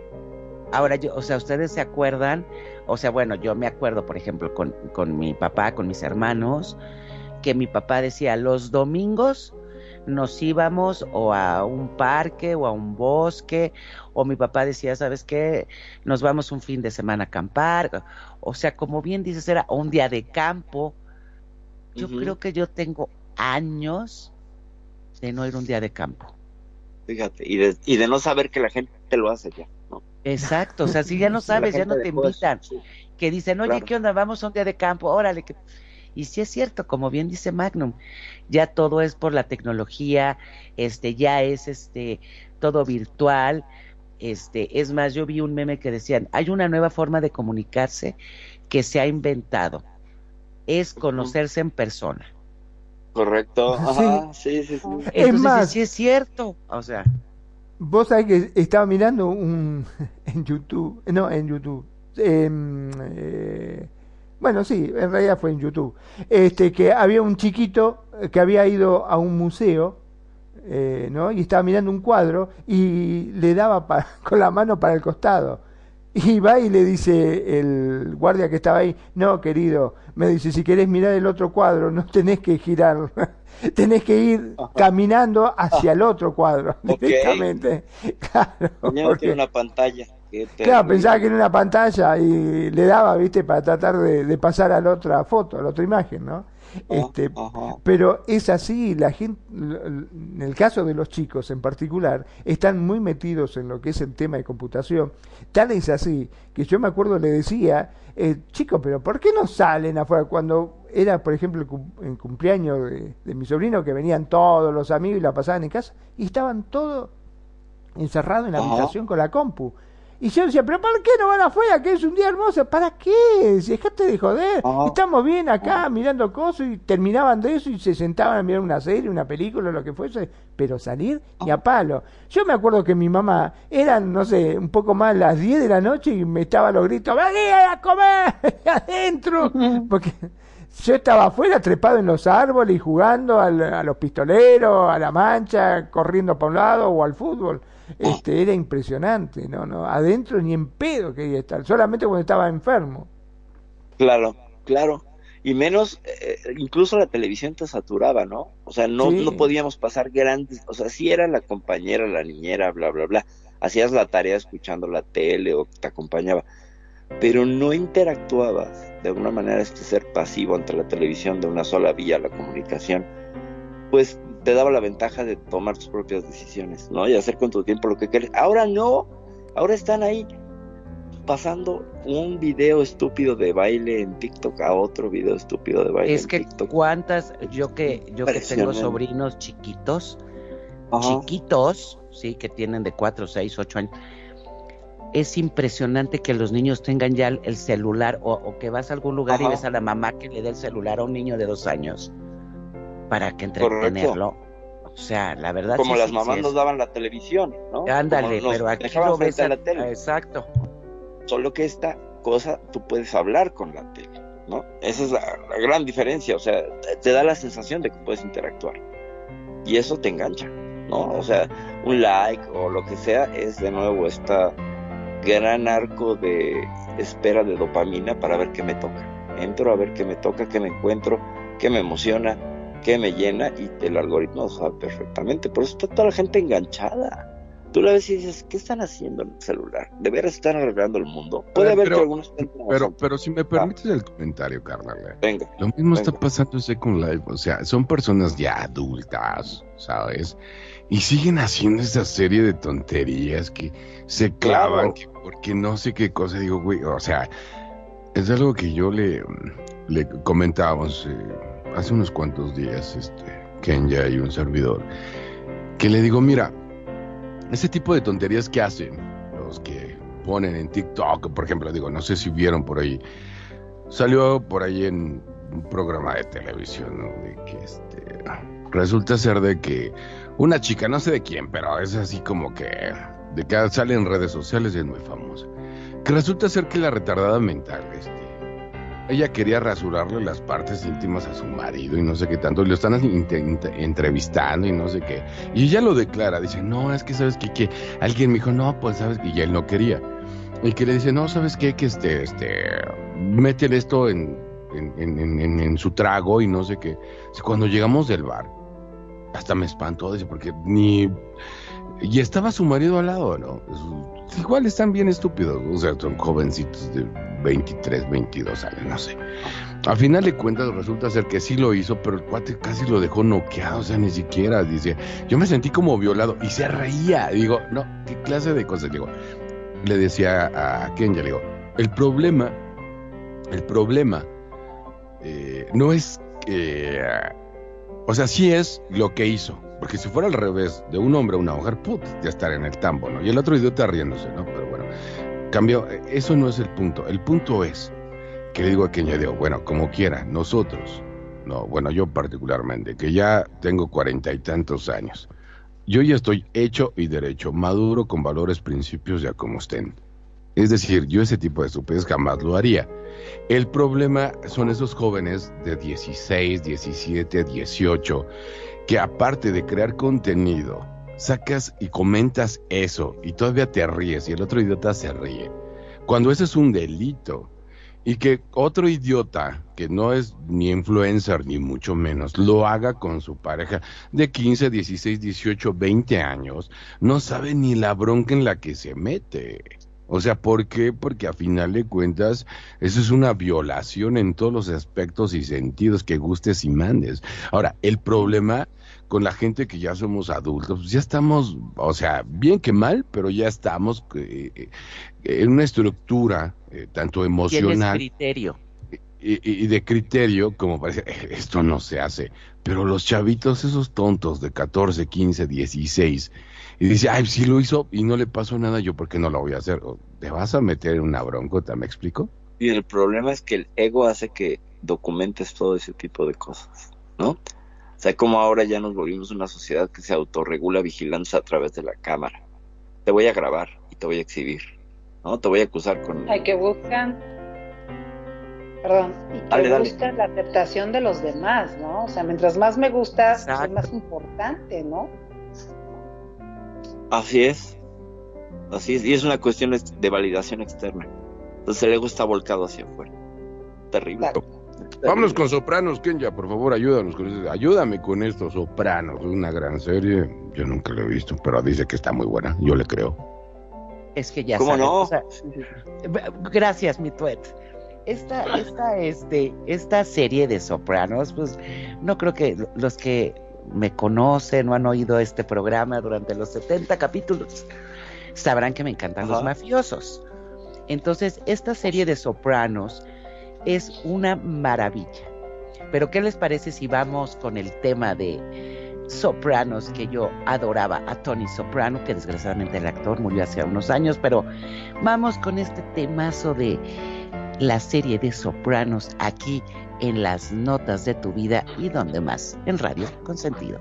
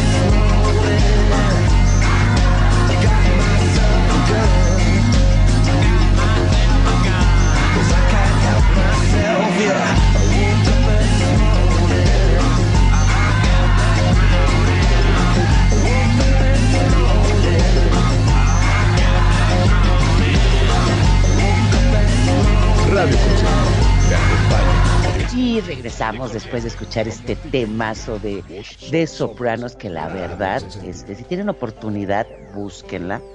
Es una serie muy buena, es diferente a todas las series que han visto ustedes de la mafia, porque como platicábamos fuera del aire, este, mi tuet y una servidora es un, este, un mafioso que va a terapia. Entonces Ajá, es empieza una- a es un mafioso una- moderno. es un, es un mafioso moderno. Entonces es todo Ajá. lo como él lo vive, no es el- la típica serie que nada más es del mafioso que va y mata, no, es toda la, la sinergia y la convivencia que tiene este jefe de la mafia. Y, y ese Y mafioso ese, ese, sí- ese mafioso sí, que va al psicólogo, me recuerda esa gran película que me encanta. De ahí Con- lo sacaron. Con, este. La de Analízame. Con Al Pacino. No, no es Al. Pacino. No, es Robert De Niro. Robert De Niro. Robert de De Niro. Analízame. Si la han visto. Pues, Si no la han visto, Crystal, véanla. claro. Está increíble. Mis queridos radioescuchas, por favor, háganme un favor. Si les gusta reírse y ver todo ese tipo de un mafioso y, y todo lo que pasa en su mente, bueno, supuestamente, obviamente llevado a la pantalla grande de la película, la de Analízame, créanme que se van a morir de risa. Es que de ahí yo creo que sacaron por la relación del terapeuta con Tony Soprano, sacaron esa película de Analízame. Pero si tienen oportunidad, véanla, la verdad. Tiene muy buenas actuaciones, son creo que siete, ocho temporadas, pero vale la pena porque no es solamente balazos, sino es de familia, problemas también de familia.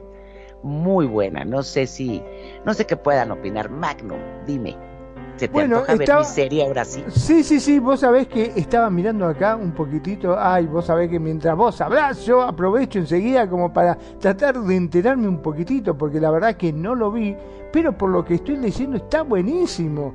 Eh, hago como un, un recuento así medio rápido. Dice, Los Soprano es un reconocidísimo drama de HBO en el que el mayor capo de la mafia es un hombre de familia que no confía en nadie más que su psiquiatra. Se trata de una serie que cuenta las vivencias de una familia de la mafia italiana instalada en New Jersey y las dificultades que surgen tanto en el hogar como en la organización criminal. Tony Soprano, em, tanto como su mujer Carmela, sus hijos y su enviudada madre como ejerciendo de capo de la mafia y es que Tony, que es el padrino de una banda mafiosa afinada en New Jersey y la extorsión, el tráfico ilegal y los sobornos forman parte del día a día, cuando las presiones del trabajo y la vida familiar le causan una serie de ataques de ansiedad, se ve obligado a recibir terapia psiquiátrica. Sin embargo, debe guardarse esa información para sí mismo, ya que no es la clase de confidencia que alguien que se mueve en su círculo deba compartir. Tiene que mantener la omerta, el código de honor dentro de la mafia. Pero ocultar su terapia no es el único problema. La verdad es que me parece fantástico, porque yo me imagino, ¿no? Una terapeuta, o sea, lo llevo a una, una vida real. Vos sos psicólogo y viene un capo de la mafia y te entra a contar su problema. Y se supone que vos no podés decir nada, te tenés que quedar callado, no puedes ¿no? por secreto profesional, correcto. Pero ¿qué pasa No si... puedes. ¿Y qué pasa si te... O sea, la policía dice, usted le está atendiendo, dígame porque si no, va preso. No te Ah, ¿no? puede obligar, no te puede. No, no te puede obligar porque tú ahí, eh, dice, de hecho, por ahí creo que hay un caso real y es secreto profesional y es como el secreto de confesión. Entonces, estaría traicionando a su propia profesión. Por eso no llaman a los psicólogos. Tú no ves al psicólogo declarando en contra de nadie. Por ese asunto. Ah. Es- eso es sagrado.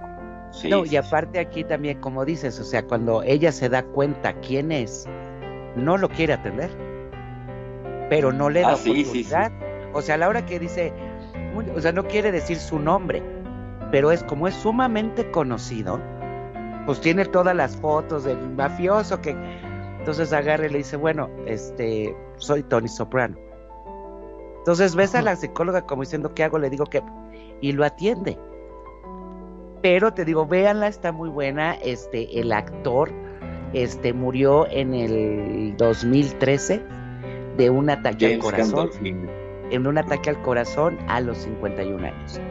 Pero hace una excelente este, actuación, te cae bien, O sea, llega un momento en que pides que no le pase nada a Tony Soprano. Buenísimo. Sí, es, un, es un antihéroe encantador. Antihéroe, ¿por qué? Porque no es, o sea, no es el típico mafioso que tú te imaginas. O Ah, sea, todo ágil, así. O sea, obviamente es un señor gordito, buena onda, este que vive con sus hijos, se pelea con sus hijos, con la esposa, con la psicóloga, tiene problemas con su mamá, que su mamá lo quiere matar. Entonces, como que no es el típico imagen de mafioso malote, porque te muestran mucho Ajá. su lado humano. No, y además, antihéroe porque Quería que malo de Matolandia. además malo de Malolandia. Claro. Eh, empatizas con sus motivos, pese a que él no es alguien que esté luchando por la justicia o la- el bienestar de las personas. Sin embargo, es el protagonista. Es mucho como Batman, es mucho como el Punisher, no sé si lo ubican, este que es el Ah, de justiciero. Punisher, sí, el- es mucho como, El castigador. como Ghost Rider, como, y en- hablando de series, pues como Heisenberg, ¿no? De Breaking Bad. No sé si la vieron también, pero pues bueno, Sí, ese es sí, un sí. antihéroe al sí, cual claro. lo adoras.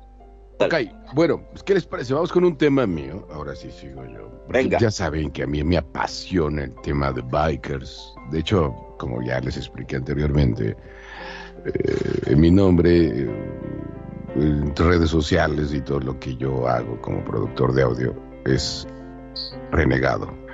Entonces, este, evidentemente, una de mis series favoritas que me la chuté de pe a pa y no han sacado la siguiente temporada. No sé por qué, porque a mí me encantó. Es una, una que se llama este, The Sun Anarchy y la otra que se llama The Mayans. The Mayans. Y, y habla exactamente de los, de, de los, de los grupos bikers, de los que somos bikers, en el que ah, alguien está teniendo problemas con su micro y se está escuchando doble. Pero bueno, entonces, eh, The Sun Anarchy, eh, lo mismo, son bikers eh, rudos y que van por las carreteras, evidentemente. Esto va más enfocado a lo que son los, los Hell Angels, que pues, eran pues los inicios, ¿no? Que es un, que es un club de categoría 1. Yo no comparto mucho su, su política y normalmente está hecho en, en Estados Unidos. De hecho, de, um, de Angel, uh, Los Ángeles del Infierno, este, de Hell Angels, los bikers, los motociclistas, fueron ellos que cuidaron en uno de los conciertos de los Rolling Stones, unos conciertos, pero desafortunadamente, como son muy agresivos y tienen problemas con drogas y ese tipo de cosas, y siempre andan en problemas, pues bueno, desafortunadamente hubo un fallecimiento y bueno, pero pues, a final de cuentas los bikers no somos eso, somos más eh, somos más tranquilos, más prudentes y sobre todo somos una, herman- una hermandad bastante interesante de analizar porque en el camino este, pues todos nos cuidamos. Ah, De verdad, en la, en la carretera, cuando salimos a autopista y ese tipo de cosas, todos los bikers nos cuidamos. Si a uno se queda atrás, aunque no lo conozcas, no importa. Te paras junto con tu grupo de bikers y lo tratan de ayudar y si no, lo llevas para que de alguna otra manera llegue a buen destino. Y es algo, no sé, que a mí me encanta de ser biker. La cultura biker para mí, yo, eh, no sé, yo jamás voy a bajarme de una motocicleta hasta, hasta que me muera. Bueno, un poquito antes, porque pues si ya me muero, pues ya no, ¿verdad? Pero no me quiero bajar yo de una motocicleta. Me encantan las motocicletas y es algo que más disfruto. Y bueno, ya, perdón por decir esto, y esto se llama The Mayans, es una serie de bikers, evidentemente. Son rudos, no son nada lindos, pero a mí me encantó, me atrapó y la quiero compartir en eso que es las notas de tu video, por aquí por donde más, radio, con sentido.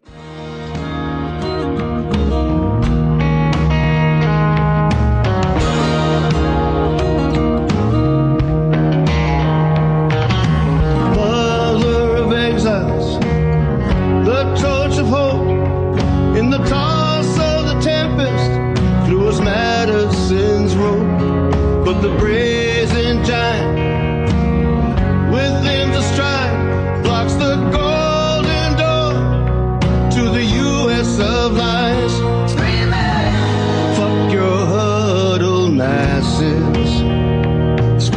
the.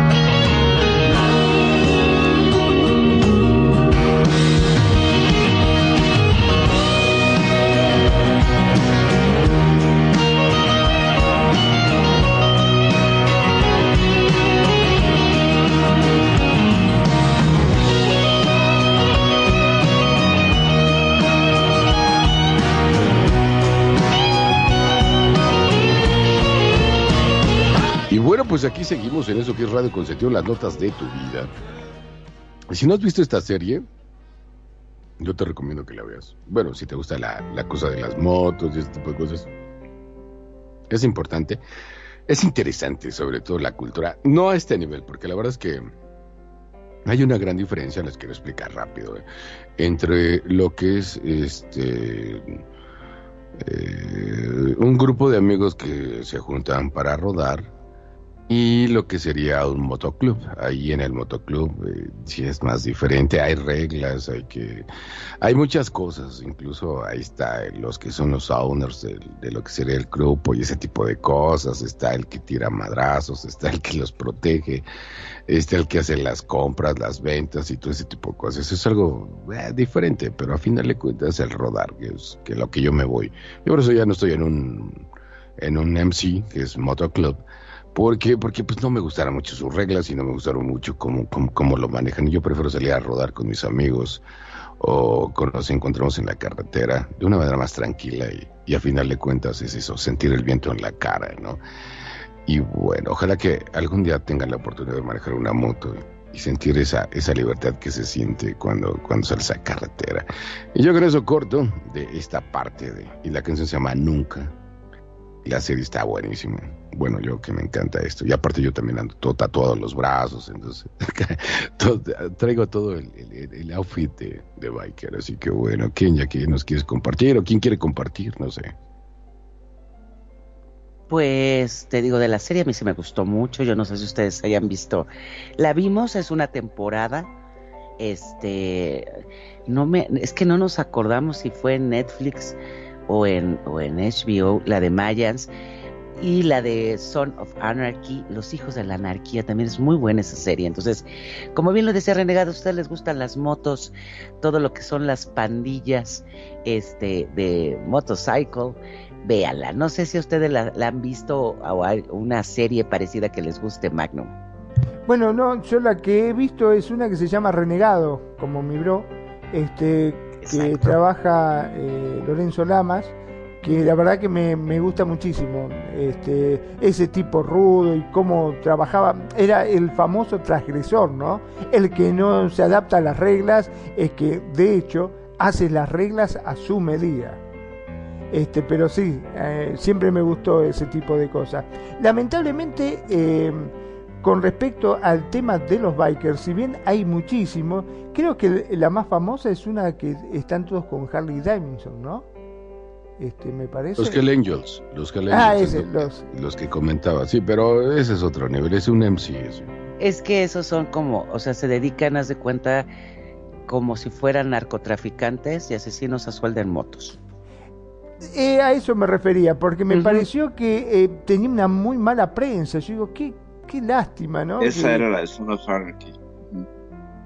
Ah, con razón. De- déjame Eh, comentarte. De hecho, de hecho, esa parte de los Hell Angels y toda esa parte de, de Son of Anarchy es porque te voy a recordar, digo, lo que pasa es que, mira, todo esto de los de los Hell Angels sale en Estados Unidos derivado de que son soldados que ya salieron de la guerra y que ya fueron totalmente rechazados por la sociedad, tanto por problemas psicológicos y todo lo que, vamos, entendamos lo que es una guerra, ¿no? De Vietnam y ese tipo de cosas, en el que no encontraban trabajo, estaban traumados y todo. Ya a algunos se le ocurrió, de hecho en Hell Angels sí o sí puedes entrar y tiene, se llama prospecto, pero tienes que ser prospe- prospecto y los prospectos sí o sí, todos, por ejemplo en esto, tienes que tener una Harley Davidson. Entonces lo que pusieron a hacer una moto, se juntaron y como estaban muy traumados, pues ah, definitivamente se les ocurrió la grandiosa idea de, empezarse, porque aparte era Vietnam, donde también se drogaban, e incluso el mismo ejército les proporcionaba las drogas en Estados Unidos. Entonces ya llegan con problemas de droga, alcoholismo, y, se dedicaron a hacer una serie de atrocidades, pero eso no es lo que nos representa a los que somos bikers. Ah, hay otra parte bastante linda y, enriquecida de, de ser persona y ayudar al prójimo ahí en el camino. Bueno, con eso, co- con eso concluyo. Gracias. Me pareció fantástico, la verdad que sí, porque eh, muchas veces uno se lleva una idea errónea, equivocada de algo que es tan lindo, porque como bien dijiste, que la caballerosidad, este, las cosas que se demuestran, justamente esa hermandad que tienen que me bien mencionaste con las motos, eh, es algo digno de destacar y no quedarse con, con eso, viste, que un poco nos meten a la fuerza, que es el tema de, de las drogas o de las bandas que... El estereotipo, ¿no? El Exactamente. estereotipo de los Ajá. Sí, sí, sí, sí. que Y sí, por- muchos andamos tatuados y lo que tú quieras, pero no por estar tatuado quiere decir que ese es una mala persona. Y yo, y por ejemplo, de eso podemos hablar muy bien, porque Perfi me pidió algo de una persona que aunque no está tatuada es malo, malo lolote. Y se llama Batman. Ah, malo. Es un antihéroe, ¿no? Yo creo que es el primer antihéroe este, de la cultura pop. Es que aparte Que sí. Batman no tenía poderes. No, Batman lo que tiene es dinero y, y astucia, ¿no? Pero es- vamos a hablar de un Batman que todavía no llega a ese nivel. Porque, bueno, Batman tiene una historia muy interesante. Empieza eh, como un cómic en 1938. de- se llamaba El Zorro Volador. Así de ridículo. Y era un tipo con una capa que trabajaba en un circo y entonces decide hacer justicia y eso volverse una suerte vigilante eh, con dinero. Entonces ahora sí que con dinero baila el perro y fue modificándose la imagen de Batman hasta lo que conocemos ahora que es este hombre que hasta maneja el, el ninjitsu y tiene una profundidad como personaje muy peculiar. Es un traumado clásico, es el clásico ejemplo del hombre que a través de una herida de infancia la lleva y la proyecta en la sociedad para hacer un bien. No sabes realmente si está haciendo un bien, se está salvando a sí mismo, sus métodos son cuestionables, eh, pero finalmente es la inteligencia en un mundo de seres superpoderosos donde él tiene que compensar a través de ser inteligente, sagaz, etcétera. Eso hace a Batman un personaje. No olvides la tecnología, porque todo- la gran mayoría de sus poderes es por la tecnología. Correcto, correcto. Y pues tiene uno de los villanos más icónicos. Yo creo que el, el villano más representativo, la, la dupla superhéroe villano más Guasón. interesante. El Guasón. Claro, o sea, ese es su El contraparte. guasón, ¿no? oh, y viste el Guasón, y en México conocido como el Guasón lecapeado. No, no es cierto. Eh, el tema es que yo lo que quiero que Oye, escuchemos pero es también el- el pingüino. Sí, Sí, pero también el pingüino, pero no, el Guasón loco. está en otro El nivel. Guasón está más está en otro nivel. Este, ese está en Sí, otro sí, nivel. Porque incluso eh, hay, hay un cómic básico que se llama Smile para entender todo lo que es el universo de Batman, donde el discurso del guasón es no te quiero destruir, no quiere destruir a Batman. Básicamente es su igual. ¿Y qué va a hacer sin esa diversión que le representa tratar de destruirse a sí mismo, ¿sabes? Claro. Como así como mi relación con y Renegado en Second Life. Así es. Bueno, intenta acabar con consigo mismo. Entonces el Guasón está consciente de ello y lo hemos visto después ya en toda la iconografía Heath Ledger y Joaquín Phoenix, supongo que es el último que hace este papel de este Guasón que es un personaje súper interesante, pero no vamos a hablar de un Guasón más cómico que lo interpreta César Romero, que en los 60, en 1964, esta serie del, de Batman donde es completamente cómica, es un enfoque que empieza a meter a Batman en la cultura, más allá de algunas películas muy malas que habían hecho, creo que por ahí una serie, había tenido más éxito Superman, pero con esta serie Batman se pone en la, en la boca de todo mundo a través de las interpretaciones de Adam Cardenal. West. Cardenal, pregunta. Batman es como el América, ¿no? El, el- el- equipo de fútbol de, de aquí de México. Ajá. América, o, o lo amas o lo odias. O lo odian, claro. Sí, sí, sí. Sí, Bueno, sí, sí, eso, por eso es que tiene esas connotaciones de antihéroe. Venga. Pero de hecho, eh, creo que se quedó muy mal, este, porque vos bien decías que Superman siempre estuvo mejor visto que Batman. ¿Será por eso que ahora eh, en la última eh, Batman termina matándolo a Superman? En esa cosa, sí, bueno, en esa Pero cosa eso que le da el valor agregado. Eso le da el valor agregado porque Batman no tiene poderes. Ellos sí Sí. son superhéroes y Batman no. Batman con su inteligencia, como lo dice Perfi, más la tecnología y evidentemente un friego de lana, puede darle su quien sea. O sea, eso es lo que hace lo interesante, ¿no? De que tú como humano, sin poderes y nada, pero con lana, con tecnología e inteligencia, puedes darle en su madre a Superman. Ajá. Es cierto, es cierto. En esa, en esa versión que, bueno, me parece que también eh, la que llegó al cine, ¿no? Porque hay otra donde el que mata es Superman a Batman y crea un, de hecho se llama Superman Rojo. Esta serie, Superman se vuelve el rey del mundo y nadie lo puede detener, es un tirano. Y es muy interesante todo ese arco que no llegó al cine, porque es súper pe- reproducido. Pero te das cuenta que la competencia de Batman para lo que sería Marvel, sí o sí, y tienen la misma, pero con una cuestión todavía más cómica, sería Iron Man.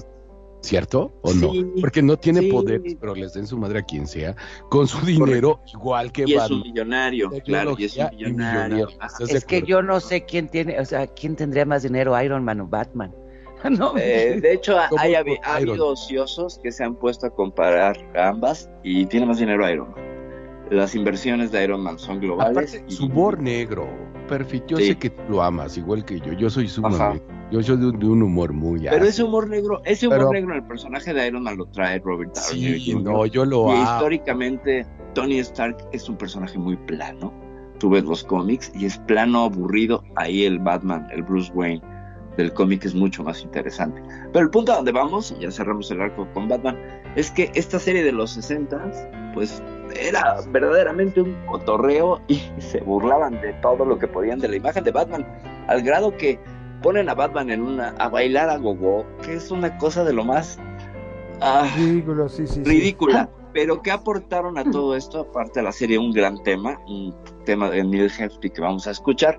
El mejor batimóvil de la historia. Para mí es una belleza ese batimóvil. No sé si se acuerdan que en la serie le salía, tenía una turbina y le salían llamas. Ah, No hay batimóvil. Y hashtag en todas las redes sociales de Radio Consentido, hashtag Batman o hashtag Superman o hashtag Anda. Iron Man, para que nos vayan compartiendo quién votan más, quién les cae mejor o quién creen que, que sería uno de sus favoritos en nuestro radio escucha.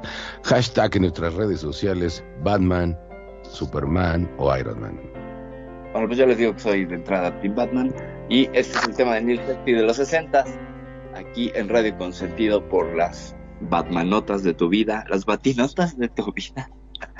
Eh, con este tema de los 60 que es un tema con influencia gogo, surf y eh, para mí es una belleza. Vamos a ir.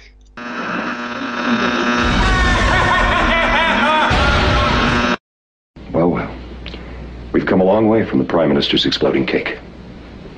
Or have we?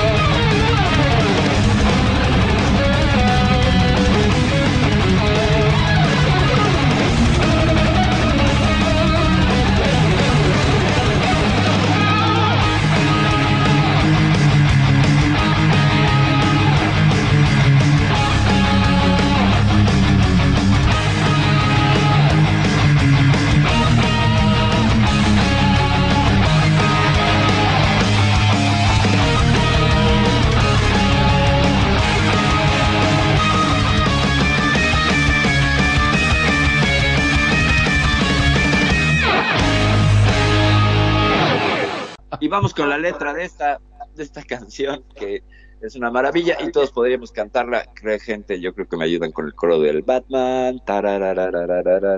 Batman. Ahí está, exacto, ¿ya ven? Hasta Renegado se la sabe. En versión claxon, venga Renegado, ¿cómo suena? Batman. ¿Quién no escuchó este tema? ¿Quién no lo ubica? A ver, dígame, Magnum, Kenia. No, no, a mí me encanta ese tema, sí, es el más reconocido. ¿Sabes lo que más me gustaba de la serie? Cuando bueno, obviamente me estoy quemando con la edad, pero eh, a mí me encantaba cuando apareció en la serie que cuando Batman peleaba ponía el chan, paf, puf, que ponía el... Ajá, ajá, los anomatopeyas. Exactamente. Anomatopeyas de los golpes. Claro, de los golpes. no. Era muy divertido. Yo que era chico me, me encantaba Sí, verlo. Porque era como leer el cómic, ¿no? Era como ver Exacto. un cómic. Sí, sí, sí. y de hecho cuando jugábamos, jugábamos los chicos en los recreos, hacíamos, hacíamos lo mismo, estábamos chaf, pum, paf, hacíamos todos los sonidos con la boca. No, y, tenía unos, y tenía unos villanos buenísimos. El pingüino de. ¿El acertijo? Que decía. No, el pingüino que le decía, maldito quiróptero. Así le decía y el guasón era muy bueno con César Romero, que era un poco así como payasón, pero tenía un ícono que a ver si lo ubican, a Julie Newmar en el papel de Gatúbela. Cuando Ah, sí. salió esa Gatúbela, sí, Ay, los mamá. productores de la serie dijeron, oigan, esa mujer está muy, como muy entallada para salir y no iba a salir con ese vestuario. Ella se metió a hacer el, el- y entonces hay unas fotos increíbles de Julie Newmar que tiene un cuerpazo esa mujer eh, y que finalmente acabó siendo Selina Kyle la primera gatúbela en los medios fue en esa serie. Que no les digan, no les cuenten que Halle Berry nada. Esa versión Oye, Berro, tú sí viste Batman, ¿no? Quiero pensar, ¿no? ¿No te ha gustado eso? Fíjate que sí, sí, me acuerdo perfectamente de, de la serie y tengo una nota curiosa, ahorita que estaba diciendo Perfi de César Romero. Fíjense que Sinatra quiso ser el Joker en, en esta popular eh, serie pro- protagonizada por Adams West y cuando se enteró que el papel ya estaba asignado a César Romero, se super molestó. Entonces imagínense un Joker cantando My Way. Imagínate, No, pues hubiera imagínate. Wow, estaría- hubiera estado genial. Ah, sí, la verdad que sí. Pero les voy a platicar algo de César Romero. Ustedes lo ven así como el guasón y todo, pero es el director de las mejores películas de zombie de la historia. De hecho, es casi el creador del género zombie en el cine. Ese hombre que ven ahí, ese guasón con su cara y sus pelos, él es el creador del género zombie, César Romero. Que pues, es un director, Wow. finalmente. Ustedes búsquenlo en, en mis películas de zombies y bueno, hablando de series de Walking Dead, ¿no? Que fue todo un icono de, del, de este relanzamiento de series de zombies que nos llenamos de series de zombies hace unos 8 o 9 años. Sí. Ese hombre es el creador de, esa, de, ese, de ese género. de No, y hablando zombies. también de esa, de la, ahorita me hiciste recordar una de mis hermanas, pues cuando había pasado toda la de la pandemia, entonces estábamos hablando qué más podía pasar. Entonces agarra a mi hermana, muy segura de sí misma, y me dice, pues mira, ya qué más nos puede pasar, que nos invadan los extraterrestres o que nos invadan los zombies. Me dice, pero quiero que sepas que yo he visto todas las, las que la, todos los capítulos de Walking Dead, así que podré sobrevivir. Le digo, ándale, pues. Estoy preparada. Estoy preparada para el fin del mundo. Y yo les voy a decir una cosa, yo por ejemplo de Walking Dead, yo creo que vi tres capítulos y ya no los vi. Yo no sé si ustedes vieron todos los capítulos de Walking Dead. Yo vi como si todavía cinco siguen temporadas. dando, creo que siguen dándolo todavía, ¿no? Me parece. Ahí sí, Sí, ajá. sí.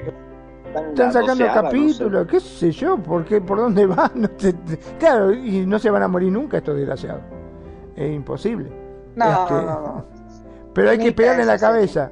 En la cabeza hay que pegarle. Pero todo esto es de, ya de épocas más recientes, Walking Dead y, y todo ese tipo de cosas, ¿no? Walking Dead. Pero hay series también de antaño, ¿verdad? Y qué mejor que un zorro que presente a su zorro. Porque yo me acuerdo muy bien del zorro, ¿verdad? Que incluso hicieron una película eh, también con Antonio Banderas del zorro, ¿no? Ese, ese tipo Robin Hood, latino, ¿sabe? Mexicano, de hecho, por favor.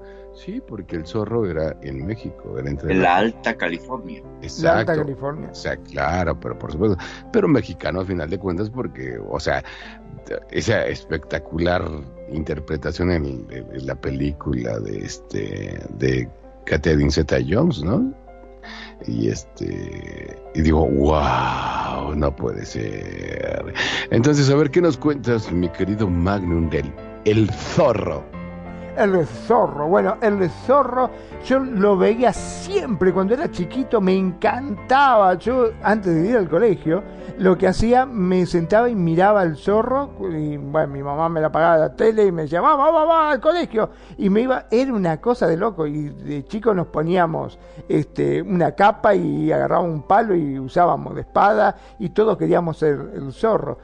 Y después, con el tiempo, vos podés creer que yo lo llegué a ver al verdadero zorro, a Guy Williams, cuando vino acá a Argentina, eh, que tenía la carpa del zorro, así así, la carpa del zorro era, y venía él con el sargento García, con el malo, con todos, y hacían toda una especie de parodia en un circo y nosotros estábamos como locos cuando salía el zorro. Gritaban y todo, sí, sí, sí, nos sacábamos fotos y todo con el famoso zorro, con Guy Williams. Yo puedo bro, decir oye, que lo bro. Pegó, pegó Oye, con bro, tu allá en y-.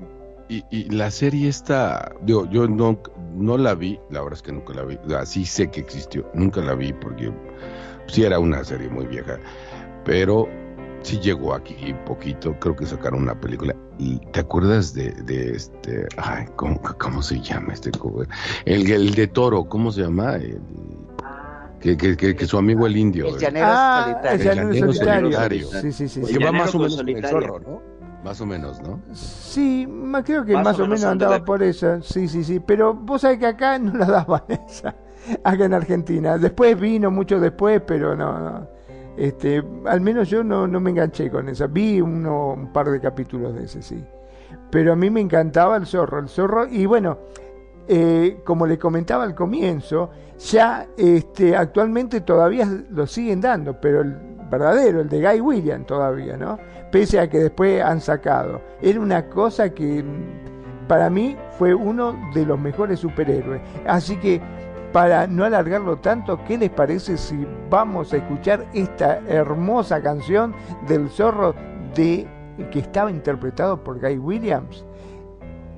Y después, al regreso, contamos un poquitito más de esta hermosísima película que era muy bonita. Para mí era fantástica, tenía de todo. Entonces, la música de la película, la banda sonora de la película, o no mejor de la película, de la serie El Zorro, acá por Radio Consentido, en tu programa favorito. ¿Dónde más? Las notas de tu vida.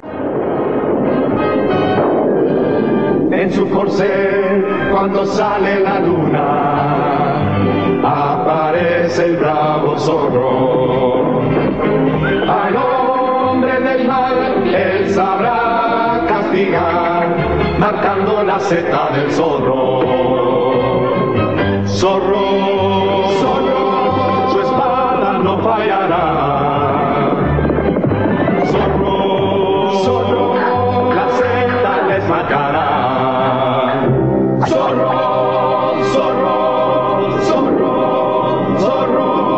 diría un amigo, cortito como patá chancho. Pero era el intro de lo que era la famosa serie del zorro. Que, claro, en su comienzo, esta serie era en blanco y negro. Y vos te imaginás, cuando sale la luna, no se veía casi nada. Se veía más o menos una cosa ahí media rara, pero bueno, normalmente era así. Era muy eh, el típico héroe que salía, estaba el famoso villano, tenía todos los condimentos. Bueno, yo estoy hablando del zorro, no sé si ustedes vieron, lo llegaron a ver o no lo vieron. Yo sí Porque- la llegué a ver. Yo sí Ah, la llegué sí. a ver. Yo sí, no, los yo sábados. la- eh, lo pasaban aquí muy la- temprano los sábados. Sí, sí, sí. Y eso que es Junto mexicana. Guerrero Solitario y Bonanza y todo. Sí, aunque no tuvo el auge que tú me cuentas. Acá como que pegó más el Llanero Solitario. eh. Ah, mira vos. Sí, sí, Sí, sí. Y Ah. fíjense ahorita que estaban hablando, perdón, tanto de Batman o el zorro, y dicen, ¿quién es más antiguo, Batman o el zorro? y Batman apareció por primera vez en, en el Detective Comics número 27 en mayo de 1939 bajo el nombre de Batman y en el 19 1919 apareció el Zorro y los dos tienen la misma característica el antihéroe Ujú. Sí, y, el, y además el millonario, porque don... Ay, ¿Cómo se llamaba? Dime. Diego de la Vega. no, Diego de la ah, Vega. él era, era, era millonario, ¿no? Bueno, era un Claro. tipo muy dinero. Sí, sí. ¿no? El que tenía la hacienda más grande, ¿no? Eran bastante Además- parecidos como los Catray, como este Bonanza. O sea, tenían un- una hacienda enorme, este eh, y eran, bueno, se manejaba con ganado, ¿no? El que más ganado tenía, este, porque no eran, Más viste, de, tenía. Claro, más ganado lo tenía, más plata. Y venía el gobernador y le exigía cada vez más impuestos. Y por eso salía el zorro a tratar de, de evitar esas cosas que en donde esclavizaban a los indios. Y bueno, tenía lo suyo. Había bastante condimento, estaba muy lindo. A mí me gustaba mucho eso. Era un Y aparte- social. Claro, y aparte, a diferencia de lo que podíamos ver con lo que era Superman, era algo muy natural. El tipo lo único que sabía era usar la espada, nada más, y tenía astucia. Por eso era el zorro. Y, y hacía parkour. sí, más o menos. Sí, porque se- andaba ¿no? en, la- en las- en los techos de las en casas. los techos, sí, sí, sí. Andaba en techo. Ahora lo que siempre me quedó como hacía, que saltaba del techo y caía abierto de piernas arriba del caballo y salía galopando. Sin romperse Eh, las Ro- bolas. ¿Tú sí viste esa- ¿Tú sí esta serie, mi Rob, la del zorro? ¿O no? ¿O, eso, ¿O tú eres de Candy Candy? El zorro. Pues yo me, me bueno, sí, sí las vi en algún momento, pero yo así como que yo soy de acá de la versión de Antonio Banderas para acá, pero sí, sí recuerdo que en alguna ocasión ya así, como muy someramente, sí aparecía en la televisión es- esta serie y era muy interesante, ¿no? Por, por toda la, la imagen que le daban al, al tipo encantador, educado y que iba a, a luchar contra los malos. Fíjate que estaba viendo que en Latinoamérica la canción fue muy diferente a la que se proyectó en España. En Latinoamérica la canción empezaba en, en su corcel, cuando sale la luna aparece el bravo zorro. Y en España se escucha la que es una zarzuela española, pero con otro tipo de letra que decía en la oscuridad una sombra fugaz ya veloz cabalga el zorro. Qué interesante que cómo la- las interpretaciones de, diferentes países manejaban también las canciones a, su modo, ¿no? A también querer darte a otra visión de lo que era la, la serie, ¿no? Bueno, pero de hecho, vos sabés que el zorro era eh, un personaje, lo que hacía en su fachada, ¿no es cierto? Eh, era un tipo introvertido, eh, que lo único que le gustaba era la música, que era un cobarde, que el padre decía, ¿cómo puede ser tener un hijo cobarde así como vos, que no se metía en pelea, que era muy educado, que le gustaba la poesía y la música, nada más? Y resulta que era el superhéroe que todos queríamos. Fíjate vos, ¿no? Era su mascarada, digamos. A ver, Magnum, ¿cómo se llamaba el caballo del zorro? Eh, el- eh, em, yo me acuerdo de Aero Silver, pero ese era el otro. No, el tornado se llamaba. tornado, ¿Dónde está? tornado, el negro, el caballo Tornado negro, se llamaba, tornado, sí. exactamente. Y, también tenía otro, ¿no? Lo bueno es ¿Cuál? que Se la viste, llamaba no solo era... Fantasma y era blanco. Ay, sí, Sí. no sé. Ah, Sí, sí, tenía dos tenía- caballos. No, es que en la película, en la Seguro, película, seguro no, fue el- para la segunda temporada. No, es que eh, eh, el otro, Cambió el vehículo, dijo. es que creo que estamos confundiendo este el llanero solitario con, porque el del caballo blanco sí era el llanero solitario, Eh, es que era Y- plata, y- se llamaba. ajá, pero, ajá, no, pero bueno, bueno, es que yo no vi la serie, yo nada más vi la película, era negro, muy hermoso, un Era tipo negro. caballo azteca, Aparte, re inteligente. Eh, Venía con caja automática porque le decía el caballo lo hacía directamente. Este, le- él cuando estaba en, No digas pavadas, ¿viste? cuando estaba en, en las azoteas, en los techos, y estaba lejos, él le chiflaba y el caballo iba y lo miraba y se ponía justito donde él saltaba y caía con las piernas abiertas sobre el caballo y salía galopando. Cosa que hasta el día de hoy todavía me sigo imaginando. Raro. Aparte nunca se le vio dar un beso a una chica. Él era un galán, supuestamente, siempre Pues, estaba, ver, pero nunca a se ver, le vio Magno, dar un beso. Perdona. Poco nadie Perdóname nos dijo que gustaran las chicas. No, a ver, perdón que te interrumpa también, bro renegado. A ver, si tú eres un tipo que te la pasas haciendo eh, invasión a propiedad ajena como el zorro y tienes que salir corriendo y brincar de, a- pues como de 7 metros, que eran los saltos que pegaba, y caer con las piernas abiertas en un caballo, haciéndote pedazos las bolas. Ya, ahí No, vas con tu testosterona para andar queriendo chicas, ¿no? O al menos Sí. era honesto consigo mismo, Bueno, ya ¿quién que el aparato ya quién lo te tenía. que no tenía un colchoncito para que pues aquellos rebotaran ¿qué con comodidad. No, no creo, no creo.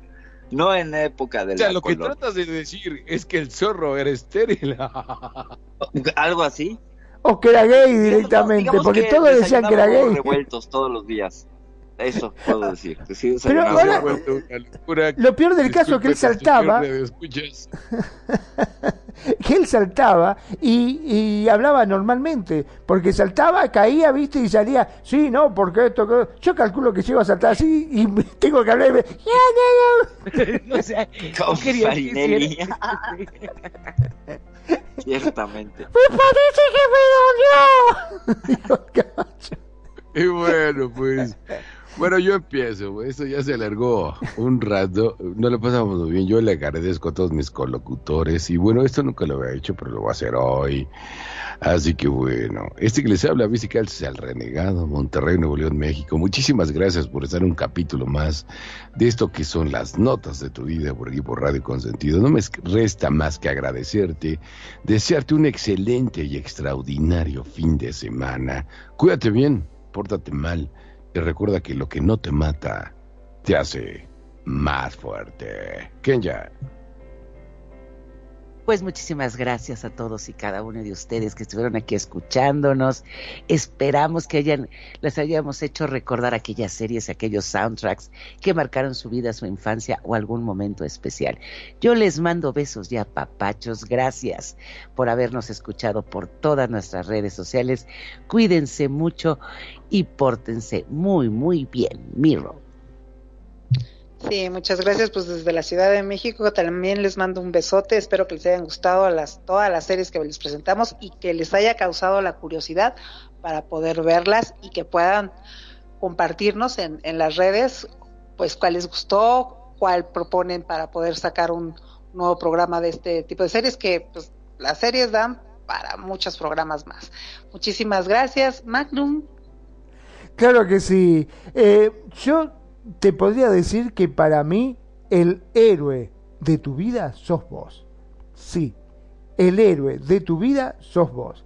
Nunca bajes los brazos y seguí luchando. Eso es lo principal. Mi nombre es Magnum Dacun, transmitiendo en vivo y en directo desde Mar del Plata, República Argentina. Y ya sabes, para vos que recién estás llegando, acordate que entrando en www.radioconsentido.blogspot.com.ar vas a encontrar la programación de la radio, además de todos los programas ya emitidos, ya que cada programa es grabado y subido a nuestro servidor para que vos lo escuches cuando tengas ese tiempito. Así que no te perdiste absolutamente nada. Sé feliz, el resto son solo consecuencias. Perfi. Bueno, pues muchas gracias a todos por escucharnos, gracias por su presencia, su atención, su amabilidad, gracias a todos ustedes, mis colocutores, Kenia Mirror, mi bro renegado Magnum, y pues yo solo tengo que decirles, no sean como el zorro porque no van a ser ni superhéroes ni nada y van a acabar con los huevos revueltos. Me voy, soy Perfi, ya bye.